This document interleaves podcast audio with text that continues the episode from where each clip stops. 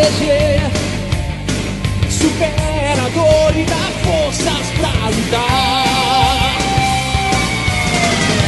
Pega dos frentes e desejos a realizar. Pois as asas e um coração sonhador ninguém irá roubar. Senseiya, guerreiro das estrelas.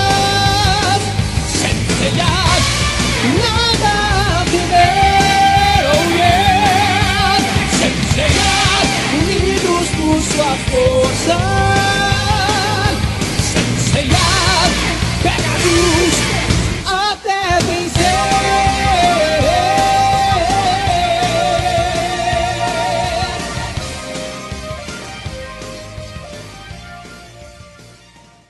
Pergunta por que Ah, que o Aliás não come na rodoviária. Oi? Por que, que ele não come na rodoviária? Piada interna aí do Alisson com o, o É. Aliaga. É, não sei. É porque o, o Ivan contou a história que o Aliaga tava voltando do Peru e aí na volta dele pro Peru, do Peru, eh, mudaram o voo dele e ele passou pelo Paraguai. Aí ele passou um dia inteiro no Paraguai e, tava, e o cartão dele estava bloqueado. E aí ele não conseguia comprar nada lá no, no Paraguai para comer. Aí o Ivan disse que buscou ele na rodoviária aqui em Friburgo e ele tava morrendo de fome porque tava, não sei, quase mais de um dia sem comer. Aí eu falei assim, Ivan, mas ele não passou, ele não chegou no Brasil, não passou no aeroporto do Rio, depois na rodoviária do Rio. Por que, que ele não comeu nesses outros lugares? Aí o Ivan não sabia responder. Aí eu queria. Entendi. Tá certo. É. Eu acho que a melhor, melhor oportunidade para perguntar isso para ele é aqui, gravado, né? Aí, é, aí ela falou, ela se aposentou acho que na crise de 2016. Não foi por causa não. Acho que ela se aposentou na crise, antes da crise de 2016, se eu não me engano. Uhum. Aí, uma vez ela dando aula pra gente, ela contou uma história, que ela tava dando aula, de repente ela viu um, um, um- um vulto passando na janela, sacou? Vulto! Aí ela foi ver, quando ela viu, era um corpo. Tava um corpo É, você estendido vê, lá no, Foi é rápido assim, nossa, é. É. Eu tenho um amigo, cara, não da UERJ, né? Mas eu tenho um amigo pessoal que um corpo já caiu do lado dele, cara. Nossa, do lado. É, ele tava andando na rua e, pô, caiu o corpo, assim. CPF, cancelado. Bizarro, cara. Então, temos tema pro setembro amarelo, cara, da UERJ. Na Tá bom. verdade, a Siri é uma é uma um backup da mente do do Steve Jobs, cara.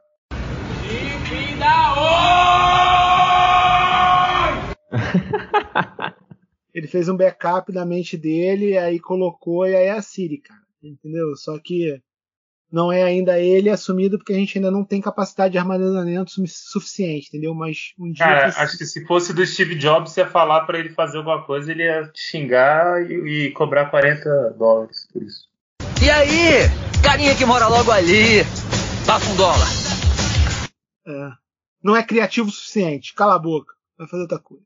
40 dólares. Um dólar. É. um tema que eu já tinha até falado no passado, é relacionado até a criptomoedas, essas paradas do novo mercado, né?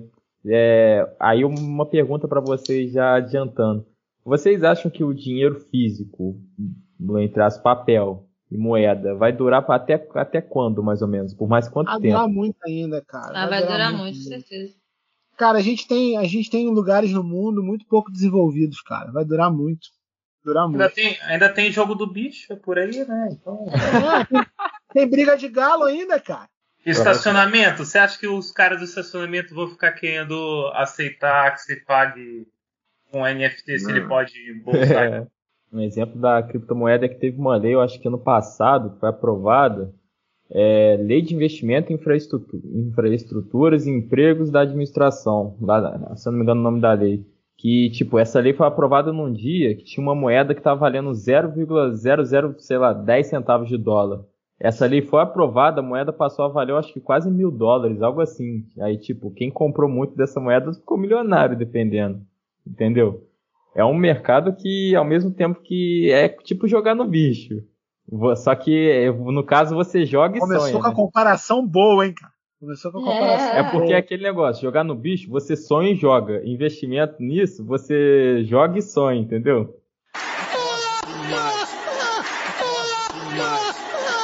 Quem comprou Cara. NFT? O Neymar, cara. O Neymar faz Rio-França como se fosse Rio-São Paulo, cara. Otávio, se você tivesse muita grana, o que, que você preferiria entre as situações? Fazer um foguete para te lançar até Marte? Pagar um, um, um evento para você apanhar do popó? Ou comprar um monte de figurinha de zoeira e, e sair no jornal por isso? Eu compraria as figurinhas, cara. Ele tem um Ah, ponto. cara. Aí eu tô com o Lucas também. Eu viajaria mais. Tipo, é o nível Neymar, cara. É o nível Neymar. O cara ganha por dia mais dinheiro que, que a gente vai ganhar na nossa vida inteira. Quero nem pensar, eu quero nem pensar que tanto que ele ganha por, por dia. Não quero nem pensar é que é muito triste mesmo. dinheiro, cara. É muito dinheiro, cara. É, é extremamente. Então, tipo assim, o cara pode pegar 2 milhões e comprar a figurinha do macaco, cara. Olha o macaco! Olha o macaco! Porque ele tem dinheiro demais, cara. É muito dinheiro, cara. Mas Muito. também agora eu acho que não ficaria tanto, não, cara. Agora nós temos editores aí, alta capacidade de. É. de- O, o Alisson, cara, eles. Cara, na moral, vocês dois, mano, no episódio especial do final do ano, cara, eles não conseguiram ter o arquivo original dos áudios. Caraca, gravaram o bagulho do computador, mano. Caraca, aí. Pô, mas eu tinha te avisado antes, mestre. Não, cara, sim, mas eu não achei que tu ia gravar do computador direto assim, não, cara. Tipo, É microfone. porque não tinha outro jeito, mestre. Não tinha outro jeito se não gravasse do computador. Como é que eu ia ter acesso? É que eu nem me importei de catar o áudio original, cara. Tu me falou o negócio, eu achei que beleza. Aí quando tu me falou do arquivo, que eu falei, caraca, que trabalho de corno, cara. TC! Foi na época dele isso. Que teve aluno denunciando o professor, o professor sem poder viajar, porque foi aberto um inquérito com o professor, e o professor eh, entraram num acordo lá, e o aluno ainda teve que cumprir trabalho voluntário na biblioteca, por ter denunciado o professor que cometeu Gente, assédio moral. história, não. Veja bem, se não tem que mandar matar uma desgraça dessa. Mas aí. É, pois é, a gente não sabe, a gente é professor da universidade e a gente não sabe, cara. Sabe? É, é muito complicado Aí, isso. eu- aí o Lucas tem que saber, ele é da direção. É, que dele. já- é, agora virou um negócio contra. Mas assim, tô brincando. Mas assim, normalmente algumas questões chegam para a coordenação e a coordenação transmite para o departamento, né? Mas aí é, depende, assim, tem coisas que chegam, não sei se o que que chega ou tudo que chega, né? E aí o departamento vai definir dentro do departamento a questão. E às vezes pode ir para conselho também. E aí E já demorou que tanto que o cara tá reprovado. Oi? E aí já demorou tanto que o cara tá reprovado. Pô. E fico também perplexo! A gente tem uma, uma, uma miscigenação muito grande no Brasil, cara. Como é que você, vai, Não é o vai ter um reflexo negro? né, da gente. Não faz sentido. É, exatamente. Então isso é muito complicado. Eu quero gravar muito um episódio sobre racismo. Só que eu quero chamar amigos negros que estão no meio científico, no meio acadêmico, que passaram por isso. Só que é difícil conseguir o contato dos caras. Algumas pessoas eu conheço, mas não consigo o contato das pessoas, entendeu? Então, ou eu tenho o contato do ex-marido, ou contato. Aí é complicado, porque, tipo, se chegar pro ex-marido e falar, ué, passa o contato da tua esposa lá, que eu quero falar um negócio com ela. Comedor de casada.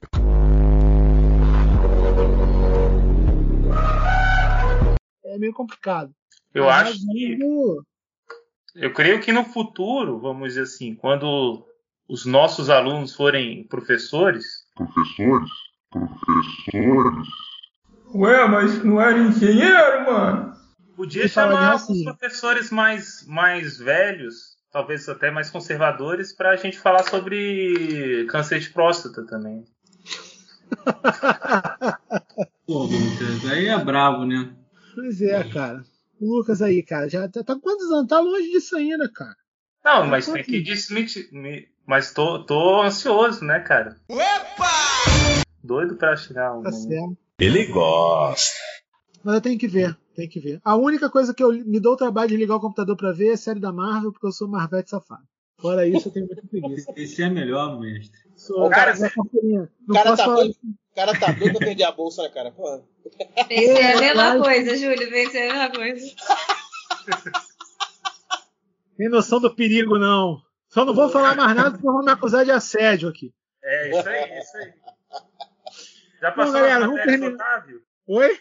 Já passou nas matérias do Otávio, né? Já, passou em dinâmica. Já, já, graças a Deus. Já passou em dinâmica. Pô. O Alisson era tão bom aluno que eu senti vontade de reprovar ele só pra dar aula pra ele de novo. Que é isso, meu filho? Calma. Já tá Sacanagem. Não pode. Temos aqui também que já não tá mais preso no Paraguai sem comer e sem beber, Aliaga. É, boa tarde, pessoal. Bom dia, boa noite para todos os nossos ouvintes do podcast, né? Como sempre, é um prazer voltar a participar destas gravações, que por certos motivos eu estive o ano passado um tanto afastado, mas agora estamos voltando de novo, né? Tomara que a saúde permita continuar, eh, digamos, bem, né? Para poder realizar as viagens aí sem ficar preso no Paraguai de novo. Eu, podia ter introduzido assim. Ele que não é o Ronaldinho Gaúcho, mas ficou preso no Paraguai.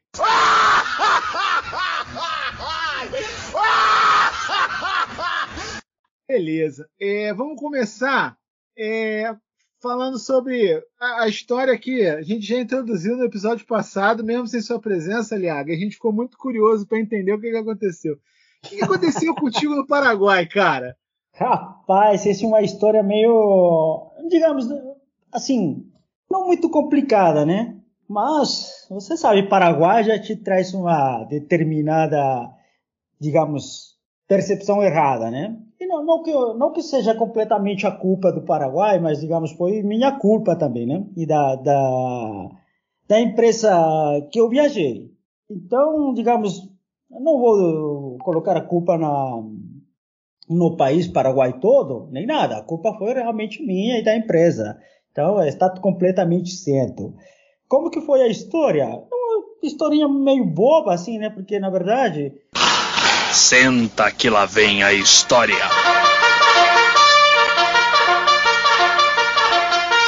eu que não prestei atenção direito a... quando comprei o avião, a passagem do avião, e aí eu estava indo pro, pro meu país, né? Pro Peru. E aí, a viagem é, de ida saía daqui de, do Rio de Janeiro, com escala em São Paulo, em São Paulo ia para Lima, tranquilo. Já no retorno, era uma situação bem diferente, né? Aí eu não prestei atenção, eu só prestei atenção para a questão monetária, que fim de ano tudo é caro, né? Então eu queria pagar o, meu, o mais barato, mas o mais barato me saiu caro.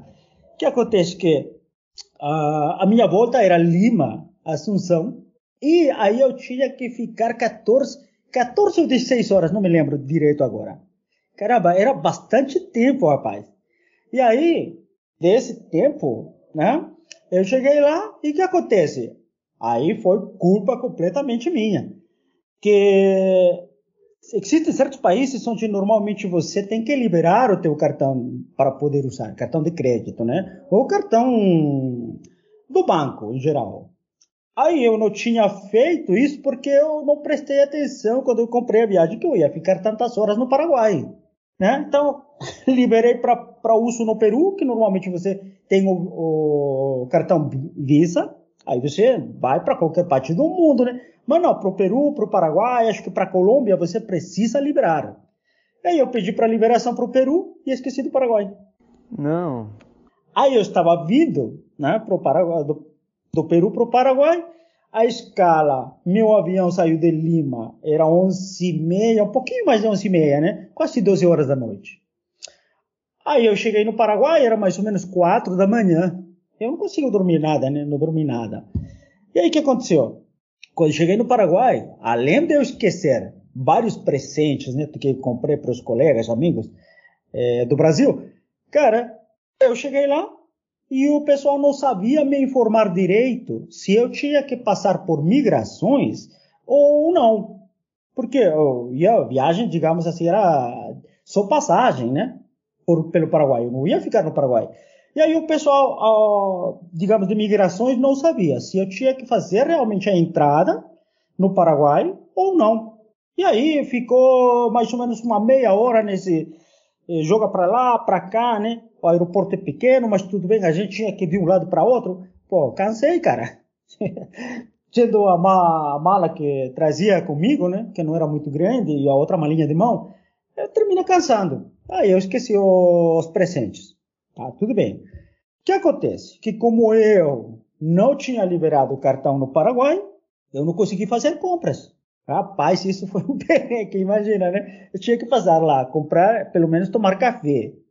E eu não tinha dinheiro, eu tinha queimado todos os meus soles peruanos comprando os presentes para os amigos brasileiros, né? E a verdade, nem sei para quem foi agora, porque eu esqueci no, no avião. Aí, chegar lá no aeroporto sem dinheiro. Eu só tinha um dólar. Passa um dólar. Comigo. Pô, cara, um dólar que eu guardava faz quantos anos? Nem me lembro já.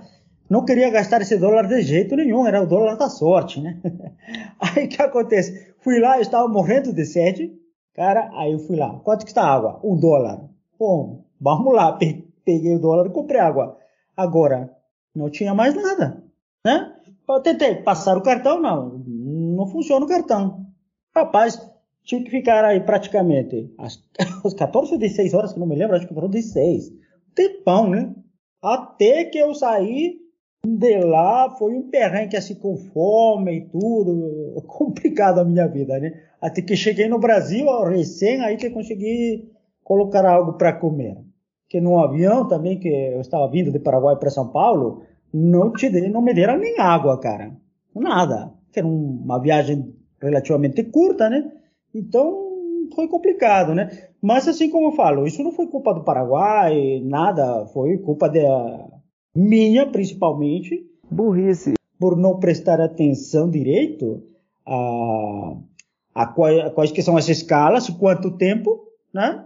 Normalmente eu falo, ah, vou para o Paraguai, no Paraguai vou fazer trans, o, o trânsito rápido, o trânsito rápido, no máximo que você demora uma hora. Uma hora não dá nada, né? Tranquilo.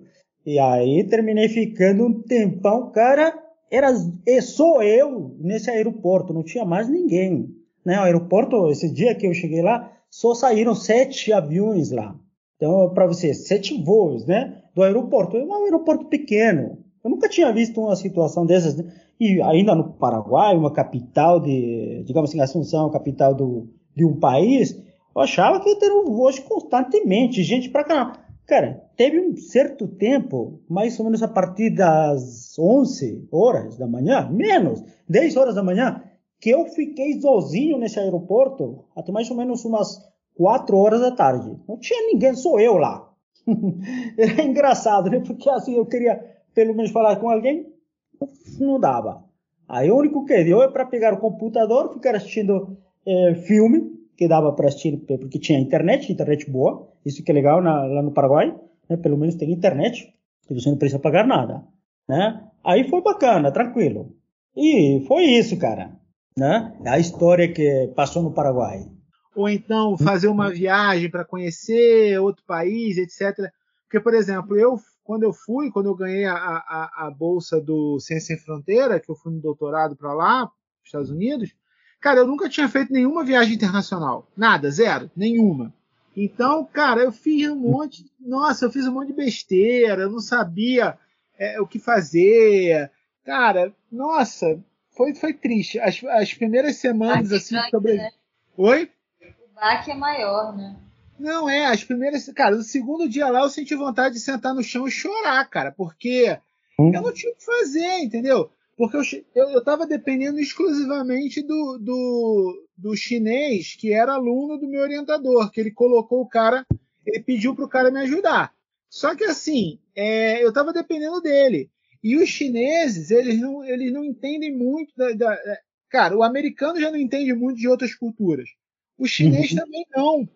Entendeu? Então, tipo assim, é, o cara tentou ser. O cara foi super solícito comigo. Na verdade, se, se se ele não tivesse me ajudado, cara, eu ia ter ficado muito ferrado.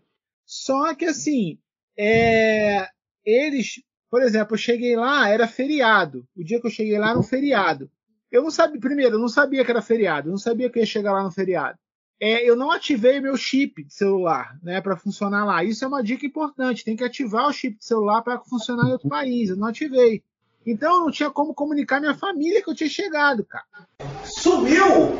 Então, aí, aí o chinês me levou no mercado. Eu, pô, eu tava praticamente virado, que eu tinha feito, sei lá, 15 horas de, de viagem. E o chinês virou para mim e falou: Otávio, a gente tem que ir no mercado que você tem que comprar coisa para comer. Aí eu falei: beleza. E aí ele foi comigo no mercado, eu perdidaço, cheio de sono, cansadão. E ele só foi jogando as coisas no meu carrinho, entendeu? Tipo assim, ah, você vai precisar de papel higiênico. Aí pegou o papel higiênico e jogou no meu carrinho. Você vai precisar de sabão para lavar roupa. Aí jogou sabão para lavar roupa no meu carrinho. Você vai precisar de uma, uma, uma, panela. Aí pegou uma frigideira e jogou no meu carrinho. Você vai precisar de uma faca. Aí pegou uma faca e jogou. E o dinheiro? De onde vem? Então, tipo assim, ah, o que, que você quer comer? Aí eu vi uns hambúrgueres lá interessantes no mercado, comprei o, o, as carnes né, de hambúrguer, comprei pão. E comprei uma, uma, uma folha que é, era folha de mostarda. Eu nem sabia que era folha de mostarda, entendeu? Eu peguei sem ler, sem nada. E aí eu fui, cheguei em casa, eu achei que a casa era mobiliada e tinha também panela, tinha essas paradas. E não tinha, tinha só a frigideira que o chinês jogou no meu carrinho. É, eu não tinha papel toalha, só tinha papel higiênico, uma faca, um hambúrguer, pão e mostarda. Cara, eu fui fritar um hambúrguer usando faca. Aí eu ativei o alarme de incêndio. Pô, cara, foi uma nossa, uma bagunça. É. Eu até fiz um canal no YouTube que é o Ciladas Sem Fronteira. Tem vídeo lá até hoje. Eu fazendo besteira nos Estados Unidos e filmando é. as besteiras que eu fiz nos Estados Unidos. Mas, Otávio, pelo menos. É uma você sorte, cara. É, pelo menos você teve sorte de não comprar comida de gato, né? E comer e gostar. Não, mas aí, pô, mas aí tu comprar comida de gato tem que ser muito lesado, né, cara? Tem que estar Pô, chinês, eu, talvez, é, né? Já, de repente, se eu fosse para a China. Gato, é. é. de repente, se eu fosse para a China, poderia acontecer. Agora, nos Estados não. Unidos é difícil, cara. Oh, não, você que pode pensar, cara. Tem, teve um. Tem um. Eu não me lembro qual um vídeo no YouTube que uh, tem um rapaz que conta a história, né? Que ele chegou, se não me lembro, era um, um afegão, um iraniano, algum desses lados por aí chegou nos Estados Unidos, né? E não era qualquer um, não. Ele sabia um pouco, só que não sabia, entendia nada de inglês. Sabia um pouco de outras línguas e não entendia inglês. Aí ele foi lá procurando negócio, achou bonitinho o negócio, né? Pegou, comeu, gostou pra caramba. Só que depois ele foi descobrir que era comida de gato. Gatinha, gatinha! Fala, gatinha! Fala, gatinha! Né? Aí, como ele gostou tanto e não fez mal para ele. Ah, mas se ele gostou, tá ótimo. Se ele gostou, tá beleza, pô. E eu demorei a aprender isso também. Eu achava que não tinha ônibus. Eu achava que era impossível pegar ônibus. Então eu andei muito, cara. Eu andei para baixo para cima na cidade, andei demais. Até eu aprender que eu podia pegar ônibus. Por exemplo, eu ficava, eu ficava dependendo dos chineses para fazer compra de mercado. Porque eu achava que o mercado só dava para chegar de carro. Entendeu? Então eu ficava dependendo dos chineses para fazer compra. Uma vez eu fui fazer compra a pé. Eu andei 40 minutos até o mercado e voltei 40 minutos com a mochila carregada de coisas do mercado andando. E aí eu descobri que tinha uma linha de ônibus que passava em frente à minha casa e que levava para o mercado. Entendeu? Burrice. Isso depende da universidade. O problema do Ciência Sem Fronteira é, é que dependia muito da política da universidade para qual o cara ia, entendeu? É, o problema do Ciência mas... Fronteira é que era muito solto por parte do governo brasileiro. Então, por exemplo, Sim. a universidade que eu fiquei, o hum. pessoal da graduação, né? Eu fui no doutorado, então era outro esquema, mas o pessoal da graduação, uhum. que eu conheci lá, que estava no Ciência Sem Fronteira da graduação, lá funcionava. Por que, que uhum. funcionava? Porque o governo não pagava eles, o governo pagava a universidade. Então, por uhum. exemplo, eles só ganhavam por mês 200 dólares por mês. Uhum. O resto, eles pagavam, o resto do governo brasileiro pagava a universidade. Então eles uhum. tinham, eles tinham habitação, eles tinham comida, eles tinham tudo dentro do campus. Tudo. Porque, uhum. porque o governo pagava tudo para a universidade fornecer tudo para os caras. Só que dinheiro Sim. mesmo, eles tinham 200 dólares só. Então eles não conseguiam ficar viajando. Porque eles tinham é, pouco dinheiro. Entendeu? É. Então eles tinham que viver a vida universitária. Entendeu? Claro, Uhum. tinha um ou outro que ao invés de estudar, ficava indo pra academia. Que bodybuilder, pô!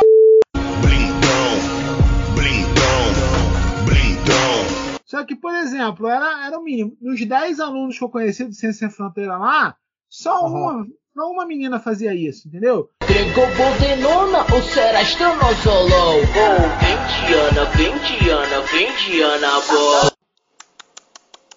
Não pode.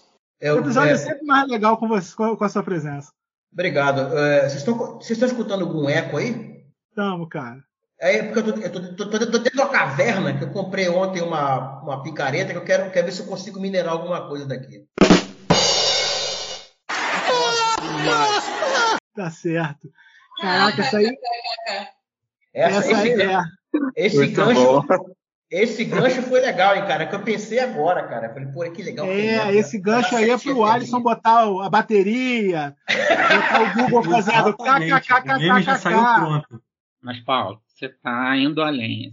É, basicamente, é um discurso de pessoas que têm medo do governo confiscar o dinheiro da pessoa. Numa rede Bitcoin é impossível. É o, é o medo do comunismo. Corre, p... corre! Mas calma, Paulo Vitor. Só que lá no início, foi, Paulo, só um instante. é, jogar BTC sobre o mercado e o preço do BTC cair lá embaixo. Só que. Mas, Paulo, mas, Paulo tem um Uhum. detalhe. É, E saber suas movimentações, suas transações. Não, Paulo, mas eu acho que tem um detalhe. É, E o o motivo que, pelo que eu já vi sobre Bitcoin, nada mais é como tirar o banco da jogada, tirar o famoso agiota legalizado, que é o banco. Ter agiota não é fácil, você tem que emprestar o dinheiro para o cabo e depois ir lá cobrar. Se ele não tiver dinheiro, você tem que dar o jeito de alguma coisa tomar. Não, Otávio, mas na medida que é desregulado e descentralizado, é, você pode ter atividade criminosa sendo financiada. Não, pelo- inclusive, inclusive, cara, deve ter muita atividade criminosa.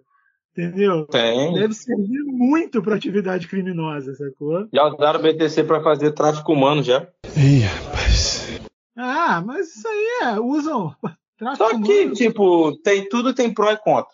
É igual é, o banco, ele pode ser bom pro lado, mas também pode ser ruim pro outro. Então, tipo, tem tudo pró e contra. Cara, o ser, o ser humano sempre vai conseguir pegar uma ideia boa e fazer coisas ruins com ela. Isso, isso sempre vai acontecer, cara. Não adianta. Ah, vamos inventar a pólvora para quebrar pedreiras. Beleza, podemos explodir pessoas. Que legal, sabe? Vamos pensar. É. Olha a energia nuclear, como é legal a energia nuclear. E se a gente fizesse uma bomba? Poxa, que legal, né? É ser humano, cara. Não adianta, assim. Isso aí é. Verdade. É que a gente, a, a gente costuma aplicar alguma coisa em outras áreas, mestre. É que nem o Viagra. O Viagra era usado para tratar problemas de, de circulação, de, de, de circulação sanguínea. Hoje em dia é usado para outra coisa.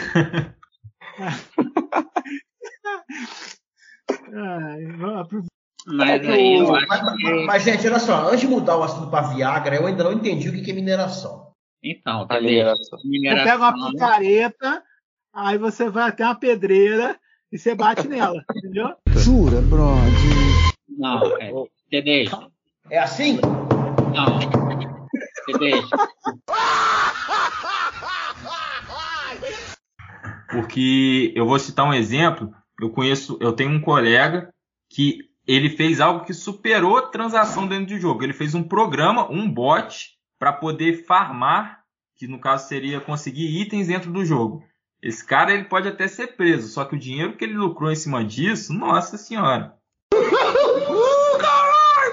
Exatamente, exatamente. Só que agora o ouro pode valer nada, sabe por quê? O Elon Musk, ele simplesmente achou um asteroide que tem mais de duas mil toneladas de ouro e ele tá para ver para extrair esse ouro do asteroide. Aí, ou seja, você vai ter muito ouro no mercado e pouca demanda para o ouro. O que, que vai acontecer com o preço do ouro? Vai lá para baixo. Então, vai perder valor. É, então. Bom que as questão- bijuterias vão ficar boas. Exatamente. Essa cidade que eu tinha ouvido era Lugano. É, viu? E depois você pesquisa aí, é Cidade Bitcoin. Vai aparecer a notícia aí também pra você de El Salvador. Cara, o que é brabo. Pô. Não é o Bitcoin, entendeu? Você tá me dizendo que o litro da gasolina vai chegar a um Bitcoin, é isso? É, tá quase lá, hein? Tá quase lá. Aí que eu começar a armazenar gasolina, rapaz. Tá melhor comprar BTC. Ou comprar carro. Carro também, carro também valorizou, hein? É verdade. Não pode.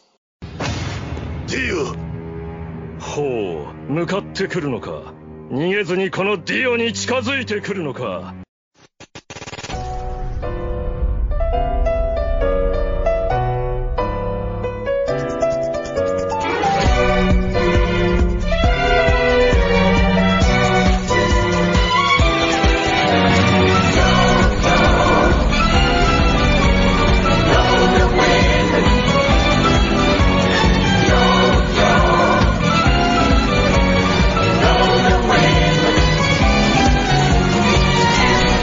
Né? A gente fez durante a pandemia vários episódios sobre ensino à distância. E agora a gente vai fazer um episódio sobre como está o retorno, né? O retorno presencial. Esse esquema híbrido que a UERJ está fazendo. E vamos ouvir os alunos aqui, o que, que os alunos estão achando, se eles estão achando que está bom, se eles estão achando que não está tão bom assim, né? E vamos conversar. Hoje aqui de professor só tem eu. Rapaz, eu sozinho, não vai. Eu sozinho, ninguém me ajuda aí, rapaz. Oxe, eu sozinho, ninguém me ajuda. né? Que aparentemente todos estão muito enrolados com o ensino, com o retorno do ensino presencial. Mas temos aqui uma, um belo time de alunos. Timão perde de novo, mas isso não é novidade. Para conversar aqui sobre como está isso, né? Pô, meu, Ainda meu... bem confuso mesmo pra gente que já, Sim, já teve sim. contato anteriormente, a gente ter que se readaptar a dois Ah. anos de AD, todo esquema de prova, rotina nova. E Ah, voltar Hugo e agora, Diogo. pô. Hugo e Diogo foram meus alunos de laboratório de Física 1. Vocês lembram a prova que eu apliquei para vocês? Lembro. Aham. Então, eu apliquei praticamente a mesma prova agora, cara. Eu mudei um pouco as questões, mas foi basicamente a mesma prova. E eu deixei os moleques consultarem o celular, cara. Eu, eu dei consulta ao celular. Tipo assim, você podia consultar qualquer material que você quisesse se você tivesse sinal. Cara, a maior nota foi 6, cara. Falando sério? Ih, rapaz. Eu tô mesmo perplexo. Que isso? Não, e é complicado, cara. Por exemplo, eu vou usar de novo esse exemplo da prova, porque o Hugo e o Diogo estão aqui e podem me corrigir se eu falar alguma coisa. Cara, para eles a prova eu não dei consulta. Eu dei consulta? Eu acho que não dei consulta para vocês. Não, não, a gente não teve. Não, foi consulta não. Tinha que lembrar a fórmula. O problema, é- o problema é deles de lembrar a fórmula. Procura saber das coisas, amor. Eu tive um professor que dava prova, tipo, meia-noite, aí é pra entregar meia-noite do outro dia, por exemplo. Pois é, Nós então, tivemos assim, com até mais tempo. É, Teve é, um então- nosso que deu semanas pra gente fazer prova.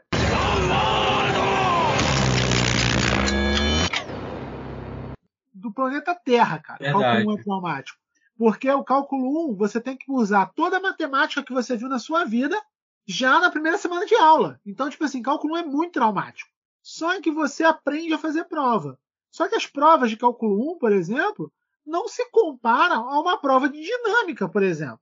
Porque Eu ia falar sobre isso, mestre. Numa prova de dinâmica, nem se o senhor desse com consulta ia dar pra, tipo, tirar um 10. É, Não porque. dava.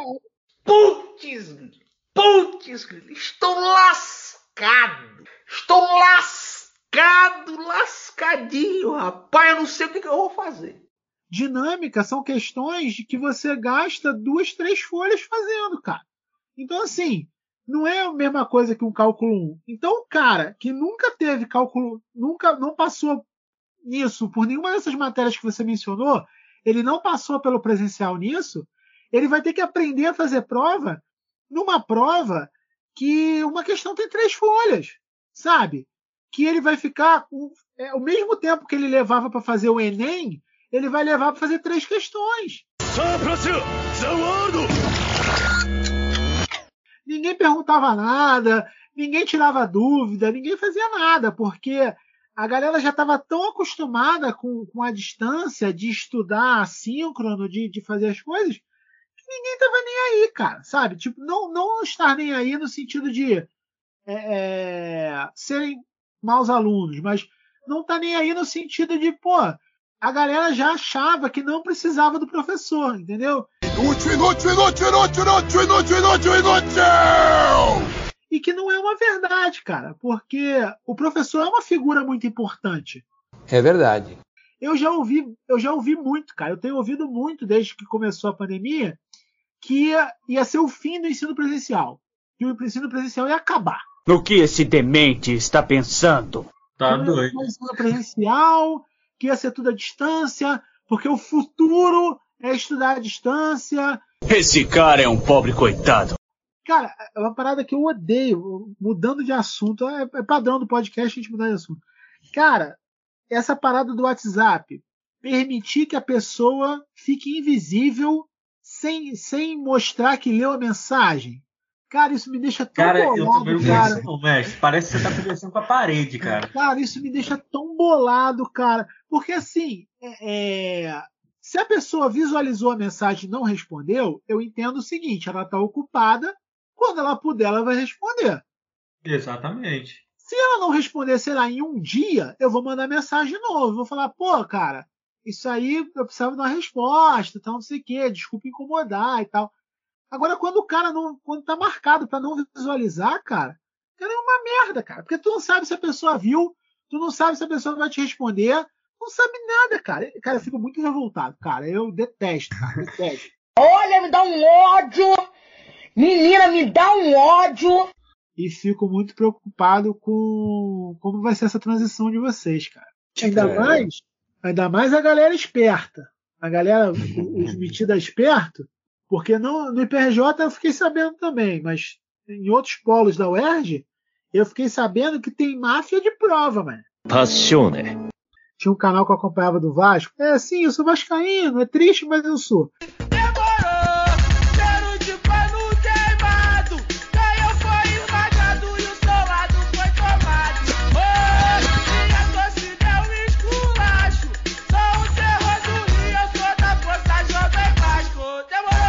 Principalmente onde eu tava. Eu tava no Texas também, né? Então, o, o texano fala muito rápido inglês também. É, é bem complicado também. Essa é minha voz um dia no Texas. Essa é minha voz uma semana no Texas. Essa é minha voz um mês no Texas. Mother trucker pal, what happened with my goddamn voice? Get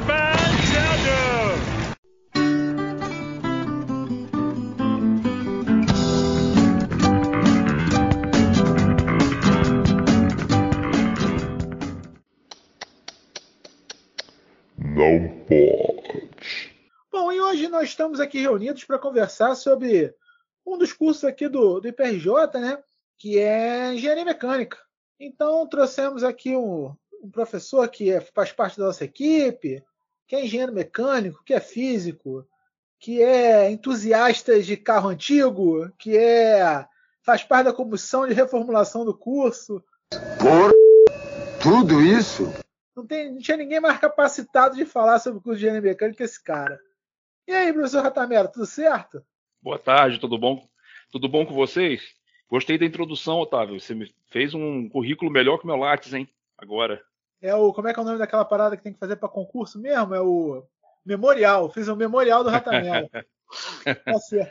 Assim, eu costumo falar que física é, é o curso que ele vicia, tá ligado? Tipo, tu entra e você fica viciado na parada, mano. Só que é complicado porque ninguém entende o que tu faz. Então, por exemplo, tu chega assim, ah, é, eu faço engenharia mecânica. Aí a família, porra, meu filho, meu filho é engenheiro. Tu fala que faz física, a primeira pergunta de sempre é educação física? Ah, não, aí não. Então, na realidade brasileira, ser físico é muito complicado, cara. Ser físico é muito difícil na realidade brasileira, porque é, você demora a ter mercado de trabalho, ou se você faz licenciatura, você acaba entrando tanto no mercado de trabalho que você não segue seus estudos, né? Você fica parado no tempo. Ele, ele é um usuário desses conhecimentos físicos e matemáticos e tal. Só que o engenheiro, ele também precisa associar esses conhecimentos de física, matemática e tal, é, a noções de, por exemplo, de arte, a noções de economia. Quando ele vai atuar numa, numa grande indústria, por exemplo, que ele vai atuar como engenheiro, que ele vai desenvolver um produto, ele precisa ter, sim, sólida formação técnica e científica, mas ele também precisa ter uma certa visão da coisa da arte e da coisa da viabilidade econômica das coisas, porque o engenheiro, no final das contas, é o cara que vai concretizar necessidades e sonhos das pessoas, entende? Nunca é tarde para parar de sonhar, porque primeiro eles riem dos seus sonhos, depois eles riem do seu fracasso. É, eu consigo falar um pouco, mas eu não consigo ser muito preciso, porque eu passei, depois que eu terminei engenharia mecânica, eu fiz mestrado em modelagem no PRJ, até 2007, e aí fui para o mercado de trabalho. Fui trabalhar como engenheiro. E aí eu voltei aí em 2018, 2019, né? Estava terminando o doutorado, voltei para o IPRJ, então eu tenho um grande lapso no tempo aí que eu não vivi.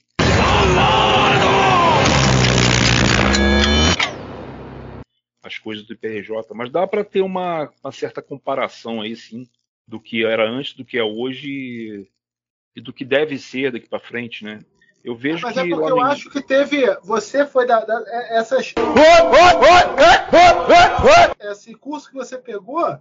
É, pois é, cara. Eita, vai passar o carro aqui. Tocando música. Carro do sonho que está passando. Eu acho que no IPRJ tem uma, uma demora excessiva, tem uma burocracia excessiva, que isso faz com que o curso fique travado. Sabe, eu não entendo essa trava do IPRJ com reformulação. Para mim é incompreensível, entendeu? Essa trava. E aí o que, que acontece com essa trava? Acaba ficando um curso obsoleto. Porque você demora tanto para reformular que às vezes o- a sociedade e o mercado evoluem muito mais do que você consegue reformular.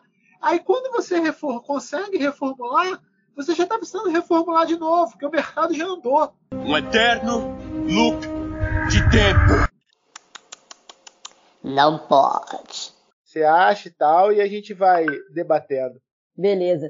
Bem, primeiro começando pelo ponto do, do café, né? Eu não bebo café também. É, quando eu entrei, estava na escola, as pessoas falavam para mim assim: Ah, mas você não bebe café ainda porque você não entrou na faculdade. E aí eu entrei na, na UERJ, né, no IPRJ, fiz o IPRJ simultaneamente com a engenharia de produção na Cândido Mendes, então fazia duas engenharias ao mesmo tempo e não comecei a tomar café. Impossível. E aí as pessoas falavam para mim: "Ah, mas quando você trabalhar, você vai, você vai ter que tomar café, não vai ter jeito". E hoje eu tô aí, né? Três anos já no, no mercado, trabalhando dentro de uma cervejaria e ainda não tomo café. Mas isso é impossível! Mas hoje eu tô aqui para falar mais especificamente de, de, de cerveja, que é aí a paixão nacional. Cerveja? Cerveja liberada. Yes, yes, yes, yes. Yes. E uma coisa que sempre me incomodou é que normalmente a galera que bebe, é, tô generalizando, né? Mas normalmente a galera que bebe se incomoda com quem não tá bebendo. Então, tipo assim, se tá num- numa galera e todo mundo bebe e você não tá bebendo, muitas pessoas que bebem se incomodam com você que você não tá bebendo. Olha lá, ó. Olha Bebe. lá, o especial. Então eu sempre achei isso bizarro, cara. Tipo, parece que você tem que beber também para você fazer parte daquele grupo.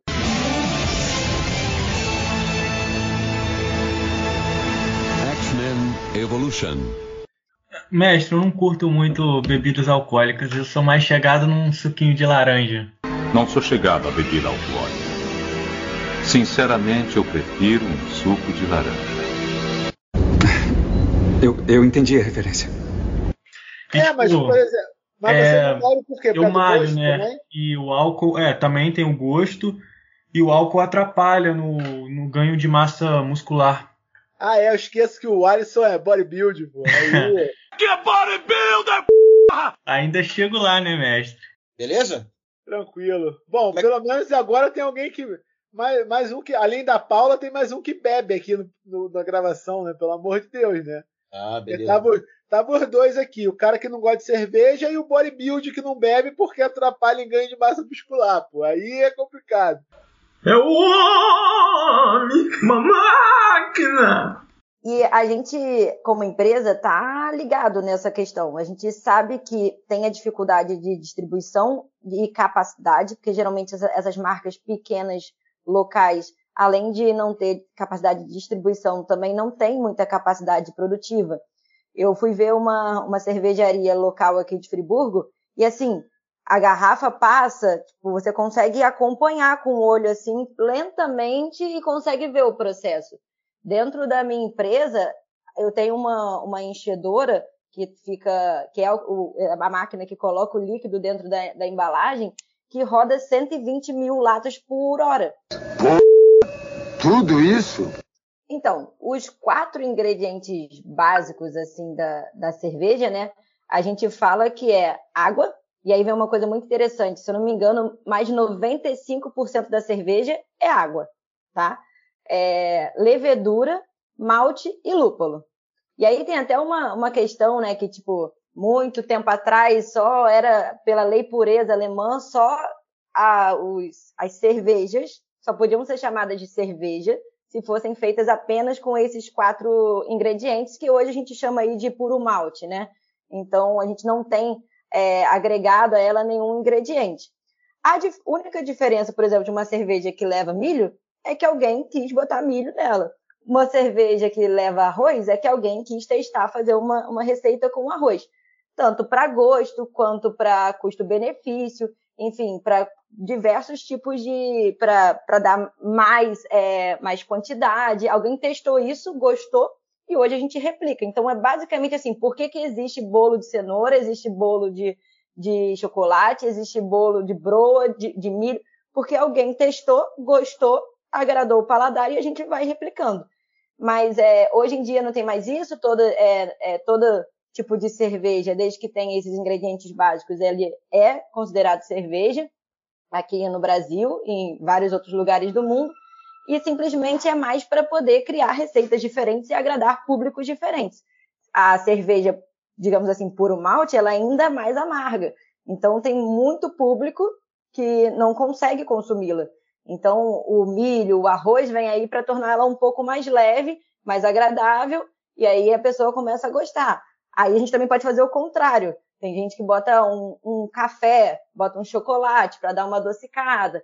Tem milho, é, mel, rapadura. Assim, é infinita a quantidade de ingredientes que a gente pode colocar numa cerveja para criar uma receita diferente. E a intenção, assim, mais genuína atrás de tudo isso é criar uma cerveja diferente, um gosto diferente, que pode agradar um público que talvez não, não goste muito do outro.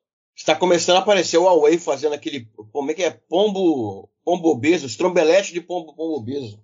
Estou em busca de comprar a minha semente aguda para mim poder fazer o meu estrombelete de forno. É uma delícia, derretendo na boca. Fui! Bota tanta coisa no negócio.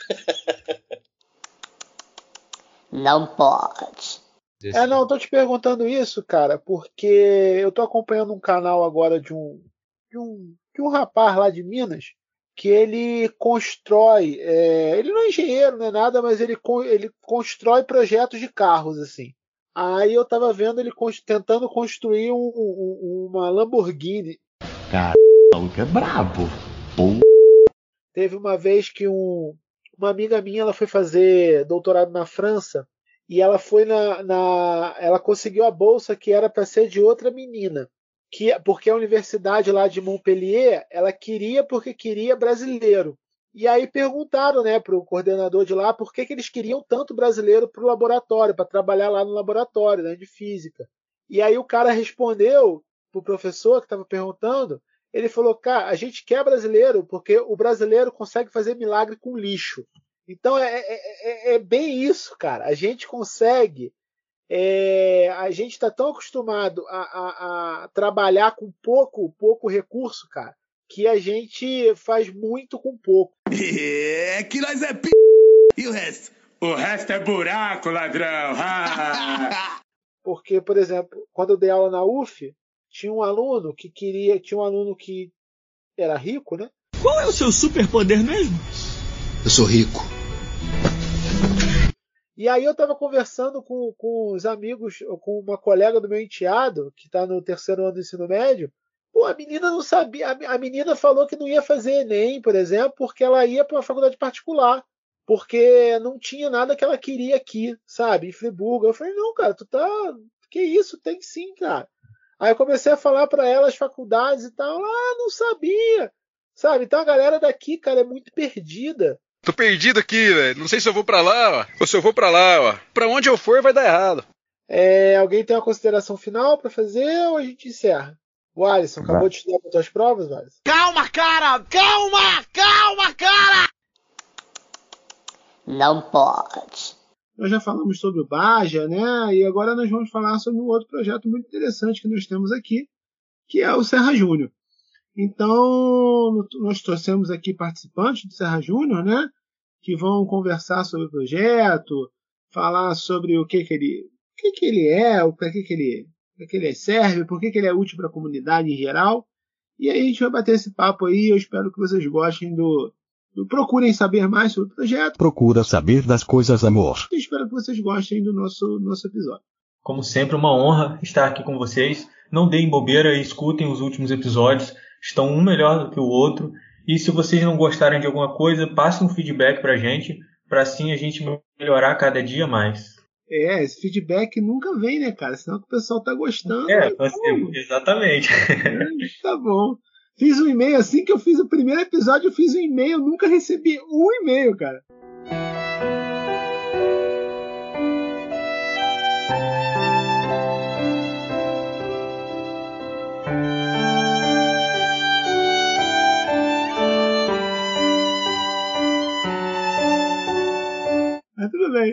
Faz parte.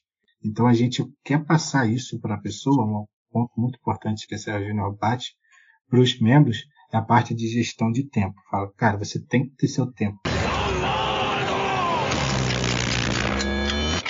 É, é algo, acho que também até da pessoa ver o que vai fazer sentido para a carreira dela, sabe? Porque aqui na Serra Júnior, apesar da gente explicar, da gente conversar com os membros antes, falar, olha, não dá uma de maluco e pega sete, oito matérias e Serra Júnior ao mesmo tempo, porque você não vai dar conta. É por isso que tem uma meio que tem uma regra, meio não, né? Tem uma regra na UERJ que você só pode, por exemplo, iniciação científica, pelo menos na física lá do Maracanã tem essa regra, que eu não sei se tem. Você não pode pegar aluno de iniciação científica que esteja é, é, abaixo do terceiro período. O cara tem que estar pelo menos no terceiro período para poder ser aluno de iniciação científica. Porque criaram essa regra justamente porque o pessoal não estava tendo noção o pessoal entrava muito novo, né? Estava muito empolgado e, e, e, querendo ser o, o, o Stephen Hawking da parada.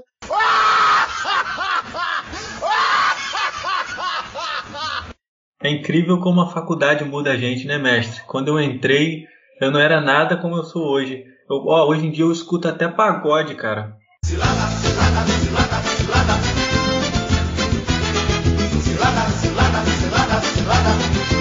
Porque, por exemplo, quando eu consegui a bolsa do, do, do podcast, né, pro, podcast, cara, eu só, só o Alisson me procurou, cara. Entendeu? Tipo, é, é, e o Alisson não foi nem pelo Facebook. Tipo, eu falei com, com um, um, um ex-aluno meu, né? Eu falei com ele, pô, cara, tu que escutava o podcast, me dava dica de podcast. Aí eu mandei mensagem para ele, eu falei, pô, cara, tu quer fazer parte da equipe e tal? Ele falou, pô, professor, não dá porque eu tenho bolsa de iniciação científica. Pô, mas eu acho que tem um amigo meu que se interessa e tal. Aí foi que eu falei com o Alisson. Porque eu botei lá no Facebook, cara, e ignoraram solenemente. Ignoraram? Ignoraram mesmo, assim, forte. Aí, ainda bem que o Alisson apareceu, cara, porque esse podcast aqui não seria o mesmo sem o Alisson. Cara. Muitíssimo obrigado. Como você falou, é um, é, um, é um instituto pequeno. Então a gente não tem também contatos com muitos alunos, né? E a pandemia prejudicou muito isso também. Porque, cara, eu fui professor de muitos alunos que eu não conheço. Entendeu? Então é complicado. Por exemplo, os alunos que eu bato papo, que eu troco ideia, de tipo pedir para divulgar as paradas, são meus alunos de 2019. Porque os alunos, de do... os alunos que eu tive em 2020 e 2021, eu não conheço a maioria, sabe? Realmente não conheço. Tipo, eu conheço o Alisson foi meu aluno na pandemia, mas ele já era meu aluno do projeto, do, do podcast. O, o Luiz, que é amigo dele, também já, já tinha sido meu aluno de laboratório em 2019, foi meu aluno de dinâmica. Então, em dinâmica, eu tive muitos alunos que já tinham sido meus alunos presenciais. Então, era a galera que eu conhecia. O Vinícius foi meu aluno agora presencial em dinâmica, então eu conheci ele também. Agora, a galera que eu dei aula na pandemia, eu não conheço ninguém, cara. Tipo, passou por mim uma turma que eu não conheço ninguém, sabe? Então é, é, é, é complicado, cara. Eu tenho aluno que me cumprimenta na rua que eu não sei quem é, cara. Tipo, já aconteceu várias vezes. Eu tá andando na rua, passa alguém por mim e fala, professor, beleza? Eu falo, beleza, mas eu não sei quem é. Eu nem sei quem você é. É, não pegar muita disciplina, porque senão ele não dá conta. Isso é muito importante. Eu lembrei da história de uma. Desviando do assunto rapidamente. Eu lembrei da história de um colega meu da graduação, cara, que eu acho que ele nem se formou, cara, mas ele era muito engraçado. Que ele pegava sempre o dobro de matérias que ele queria passar. Porque ele falava que ele, ele passava nas que ele queria, entendeu? Então, tipo assim, se ele queria passar em quatro, ele puxava oito. Porque aí ele reprovava quatro, ele passava em quatro. Aí eu falei com ele uma vez, eu falei, não é melhor tu só puxar as quatro, cara? Aí ele falou, não, porque se eu só puxar quatro, eu vou reprovar duas. Que loucura. É, é, eu queria mais agradecer mesmo esse espaço aqui. Foi uma experiência bem interessante. Eu nunca tinha participado de nada do tipo. É, gostei bastante. Cheguei a ouvir alguns episódios de vocês também. Eu até. O primeiro episódio que eu botei lá tava com uma abertura de Jojo já. Eu já fiquei tipo, caraca!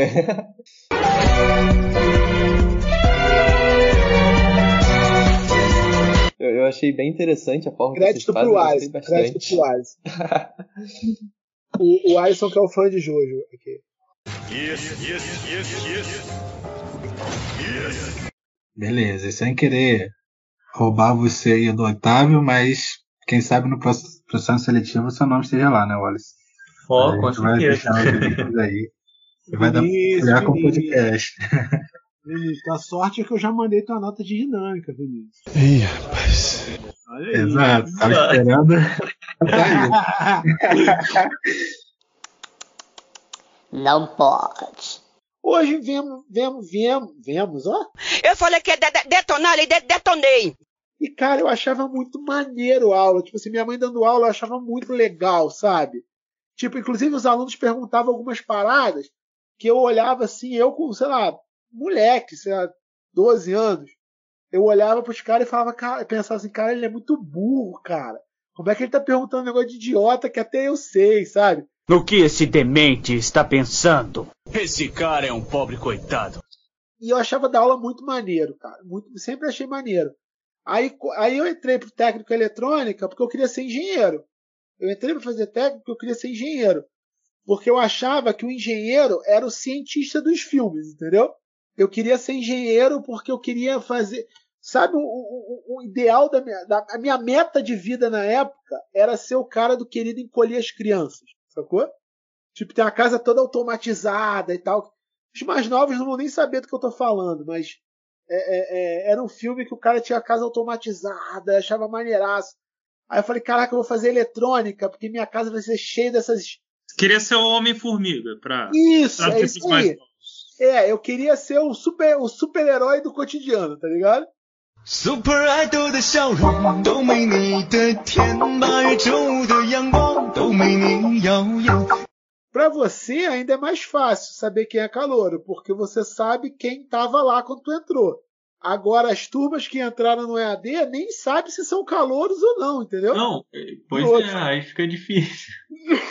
Porque, por exemplo, o, algoritmo, o algoritmo é o seguinte: você olha a pessoa, você reconhece? Não.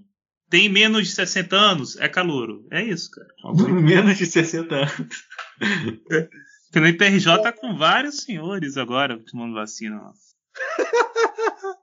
Mas os senhores podem ser calouros também, cara. Pode ser, cara. Eu queria. Ia ser legal. Lá na, na minha época da física lá do, do, Maracanã, tinha um coroa que fazia física com, comigo, cara. Não, aqui já teve é... também. Mas podia ter mais. Ele era bombeiro, cara. Ele era bombeiro, tava quase se aposentando já. Aí foi fazer física. Mas eu acho que ele não conseguiu se formar, não, cara. Porque a rotina de vida dele era muito complicada, cara. Aí eu lembro que ele fez algumas disciplinas comigo, reprovou algumas, é... mas a rotina dele era muito complicada. No CEDERJ, eu lembro que tinha uma senhora que fazia matemática, uma senhorinha que fazia matemática, que até uma vez no ônibus, é, a gente indo fazer, eu fiquei. Eu fui fazer prova final de quê? Ah, da matéria de análise combinatória. Eu não sei análise combinatória, nunca, nunca soube, nunca vou saber. Aí eu tive uma, uma matéria disso de, na, na matemática, de análise combinatória e probabilidade. Aí eu fiquei em prova final, né? Eu fui fazer prova final. Aí tinha uma senhorinha, muito engraçada ela, cara. Ela falando assim. Aí um, um cara chegou pra ela e falou: Ei, dona não sei o quê. Senhora estudou? Vai passar em cálculo? Ela, vou passar, estudei muito. eu fiquei achando aquilo muito engraçado, cara. Estudei muito. Imagina a senhorinha em casa toda, toda preocupada. Ai, meu Deus, tem que estudar. Ah, não sei É. se eu ia querer isso pra minha vida, não, gente. Acho que eu queria que me aposentar mesmo. Não sei Nossa, não. eu nunca consigo entender esse integral trigonométrico. Minha filha, kawaii.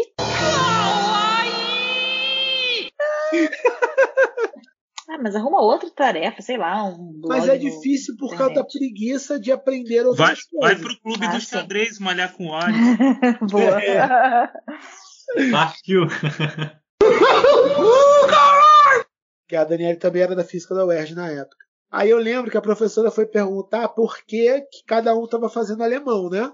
Aí essa menina respondeu que ela estava fazendo alemão, caloura, primeiro período.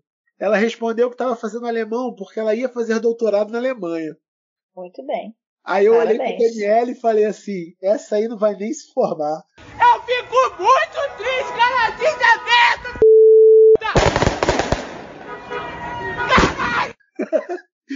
Aí a Daniele, nossa, como você é maldoso, como você julga as pessoas. Ah, que nojo. Lá, lá, lá, lá, lá, lá, lá, lá. O que, que aconteceu? Não se formou. Largou no primeiro período. Não, ela saiu. Tu deve conhecer, depois eu te falo em off quem é. Fala que eu não sei quem é. não. Pô, mas você também pega um curso de física, de química, falar que não vai se formar é. É Não, o problema não- sua sorte, né? O problema não é não se formar. O problema é você entrar na faculdade com a, a expectativa que você vai fazer doutorado na Alemanha, cara. Doutorado vai demorar um pouquinho aí, né? O doutorado Pelo menos, se for tudo certo, seis anos. É, não, se você não for, se você for um gênio, quatro anos, de repente, né? Não, mas aí chega no mestrado. Ah, tá, porque se tu for passar Se você pelo for um mestrado. gênio, você Tá pode ir pro doutorado passar direto. pelo mestrado. é. É, se você for um gênio, você pode ir pro doutorado direto. Mas a maior probabilidade é que você não seja um gênio, entendeu? Então, se Ah, você deixa a cria- pessoa sonhar, cara. Sonhar mais um sonho impossível. Esse é o problema. Se você cria muita expectativa, a primeira parada te desloca completamente do eixo, cara. Entendeu? O segredo é não criar tanta expectativa, cara. Você primeiro tem que saber como é que as coisas funcionam, entendeu? Mas, cara, é, é, é muito engraçado essas paradas da, da, da faculdade, cara. É, a expectativa é a mãe da decepção.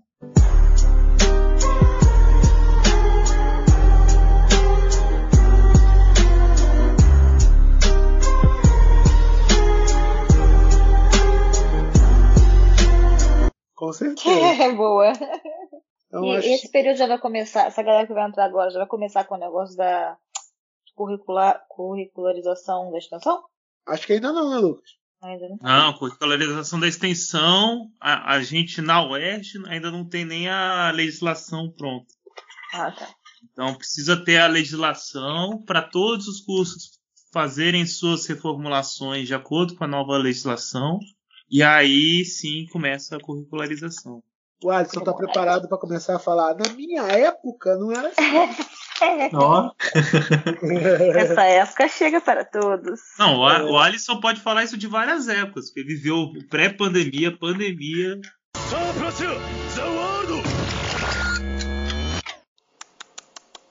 Não pode. Beleza, e para fechar aqui, nosso aluno editor, o Alisson. E aí, o Alisson? O Alisson? O Alisson? o Alisson acho que foi dar um rolê.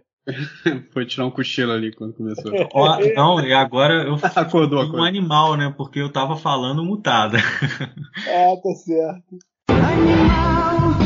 Seu animal! A dúvida é, vai ficar em 8? Na Europa, tá gerando em 8. Então, onde que eu quis falar em questão da guerra do Putin?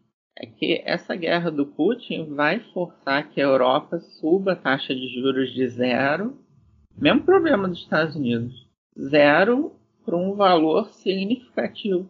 E aí, para a economia da Europa, é uma pancada muito forte. Quer dizer, essa guerra na Ucrânia, para mim, não é só ali pela Ucrânia, é o Putin dando uma pancada na Europa.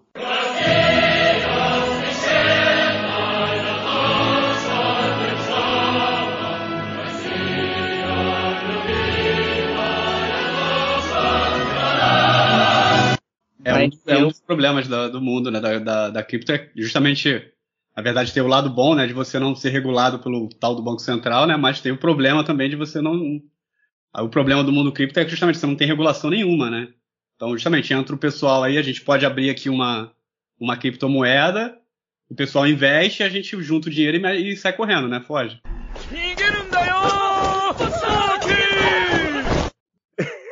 Não, um preço mais ou menos.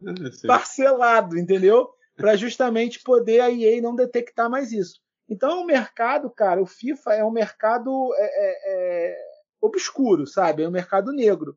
Passione. Não pode. Festa estranha com gente esquisita, eu não tô legal. Porque o Júlio tem histórias muito boas, cara. A geração dele lá da física do Maracanã tem histórias muito boas, cara. Eu soube de algumas histórias, inclusive, da geração da, da, da turma lá que se formou com o Júlio lá. Senta que lá vem a história.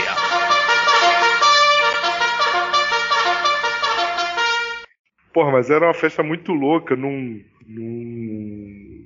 no Cine Iris do Rio de Janeiro. Não sei se- Não vocês conhecem o tal do Cine. Eu já, eu, cara, eu já presenciei umas cenas, cara. Cine eu não preciso dizer o que é o Cine eu preciso. Cara, não- assim, para mim não precisa. Agora, eu acho que o Alisson, por exemplo, não faz ideia do que é o Cine Iris, cara. Não, mestre, não Cine faço ideia. Cine, Cine Iris era, uma, era um cinema de, de, de- Cinema, podemos falar assim?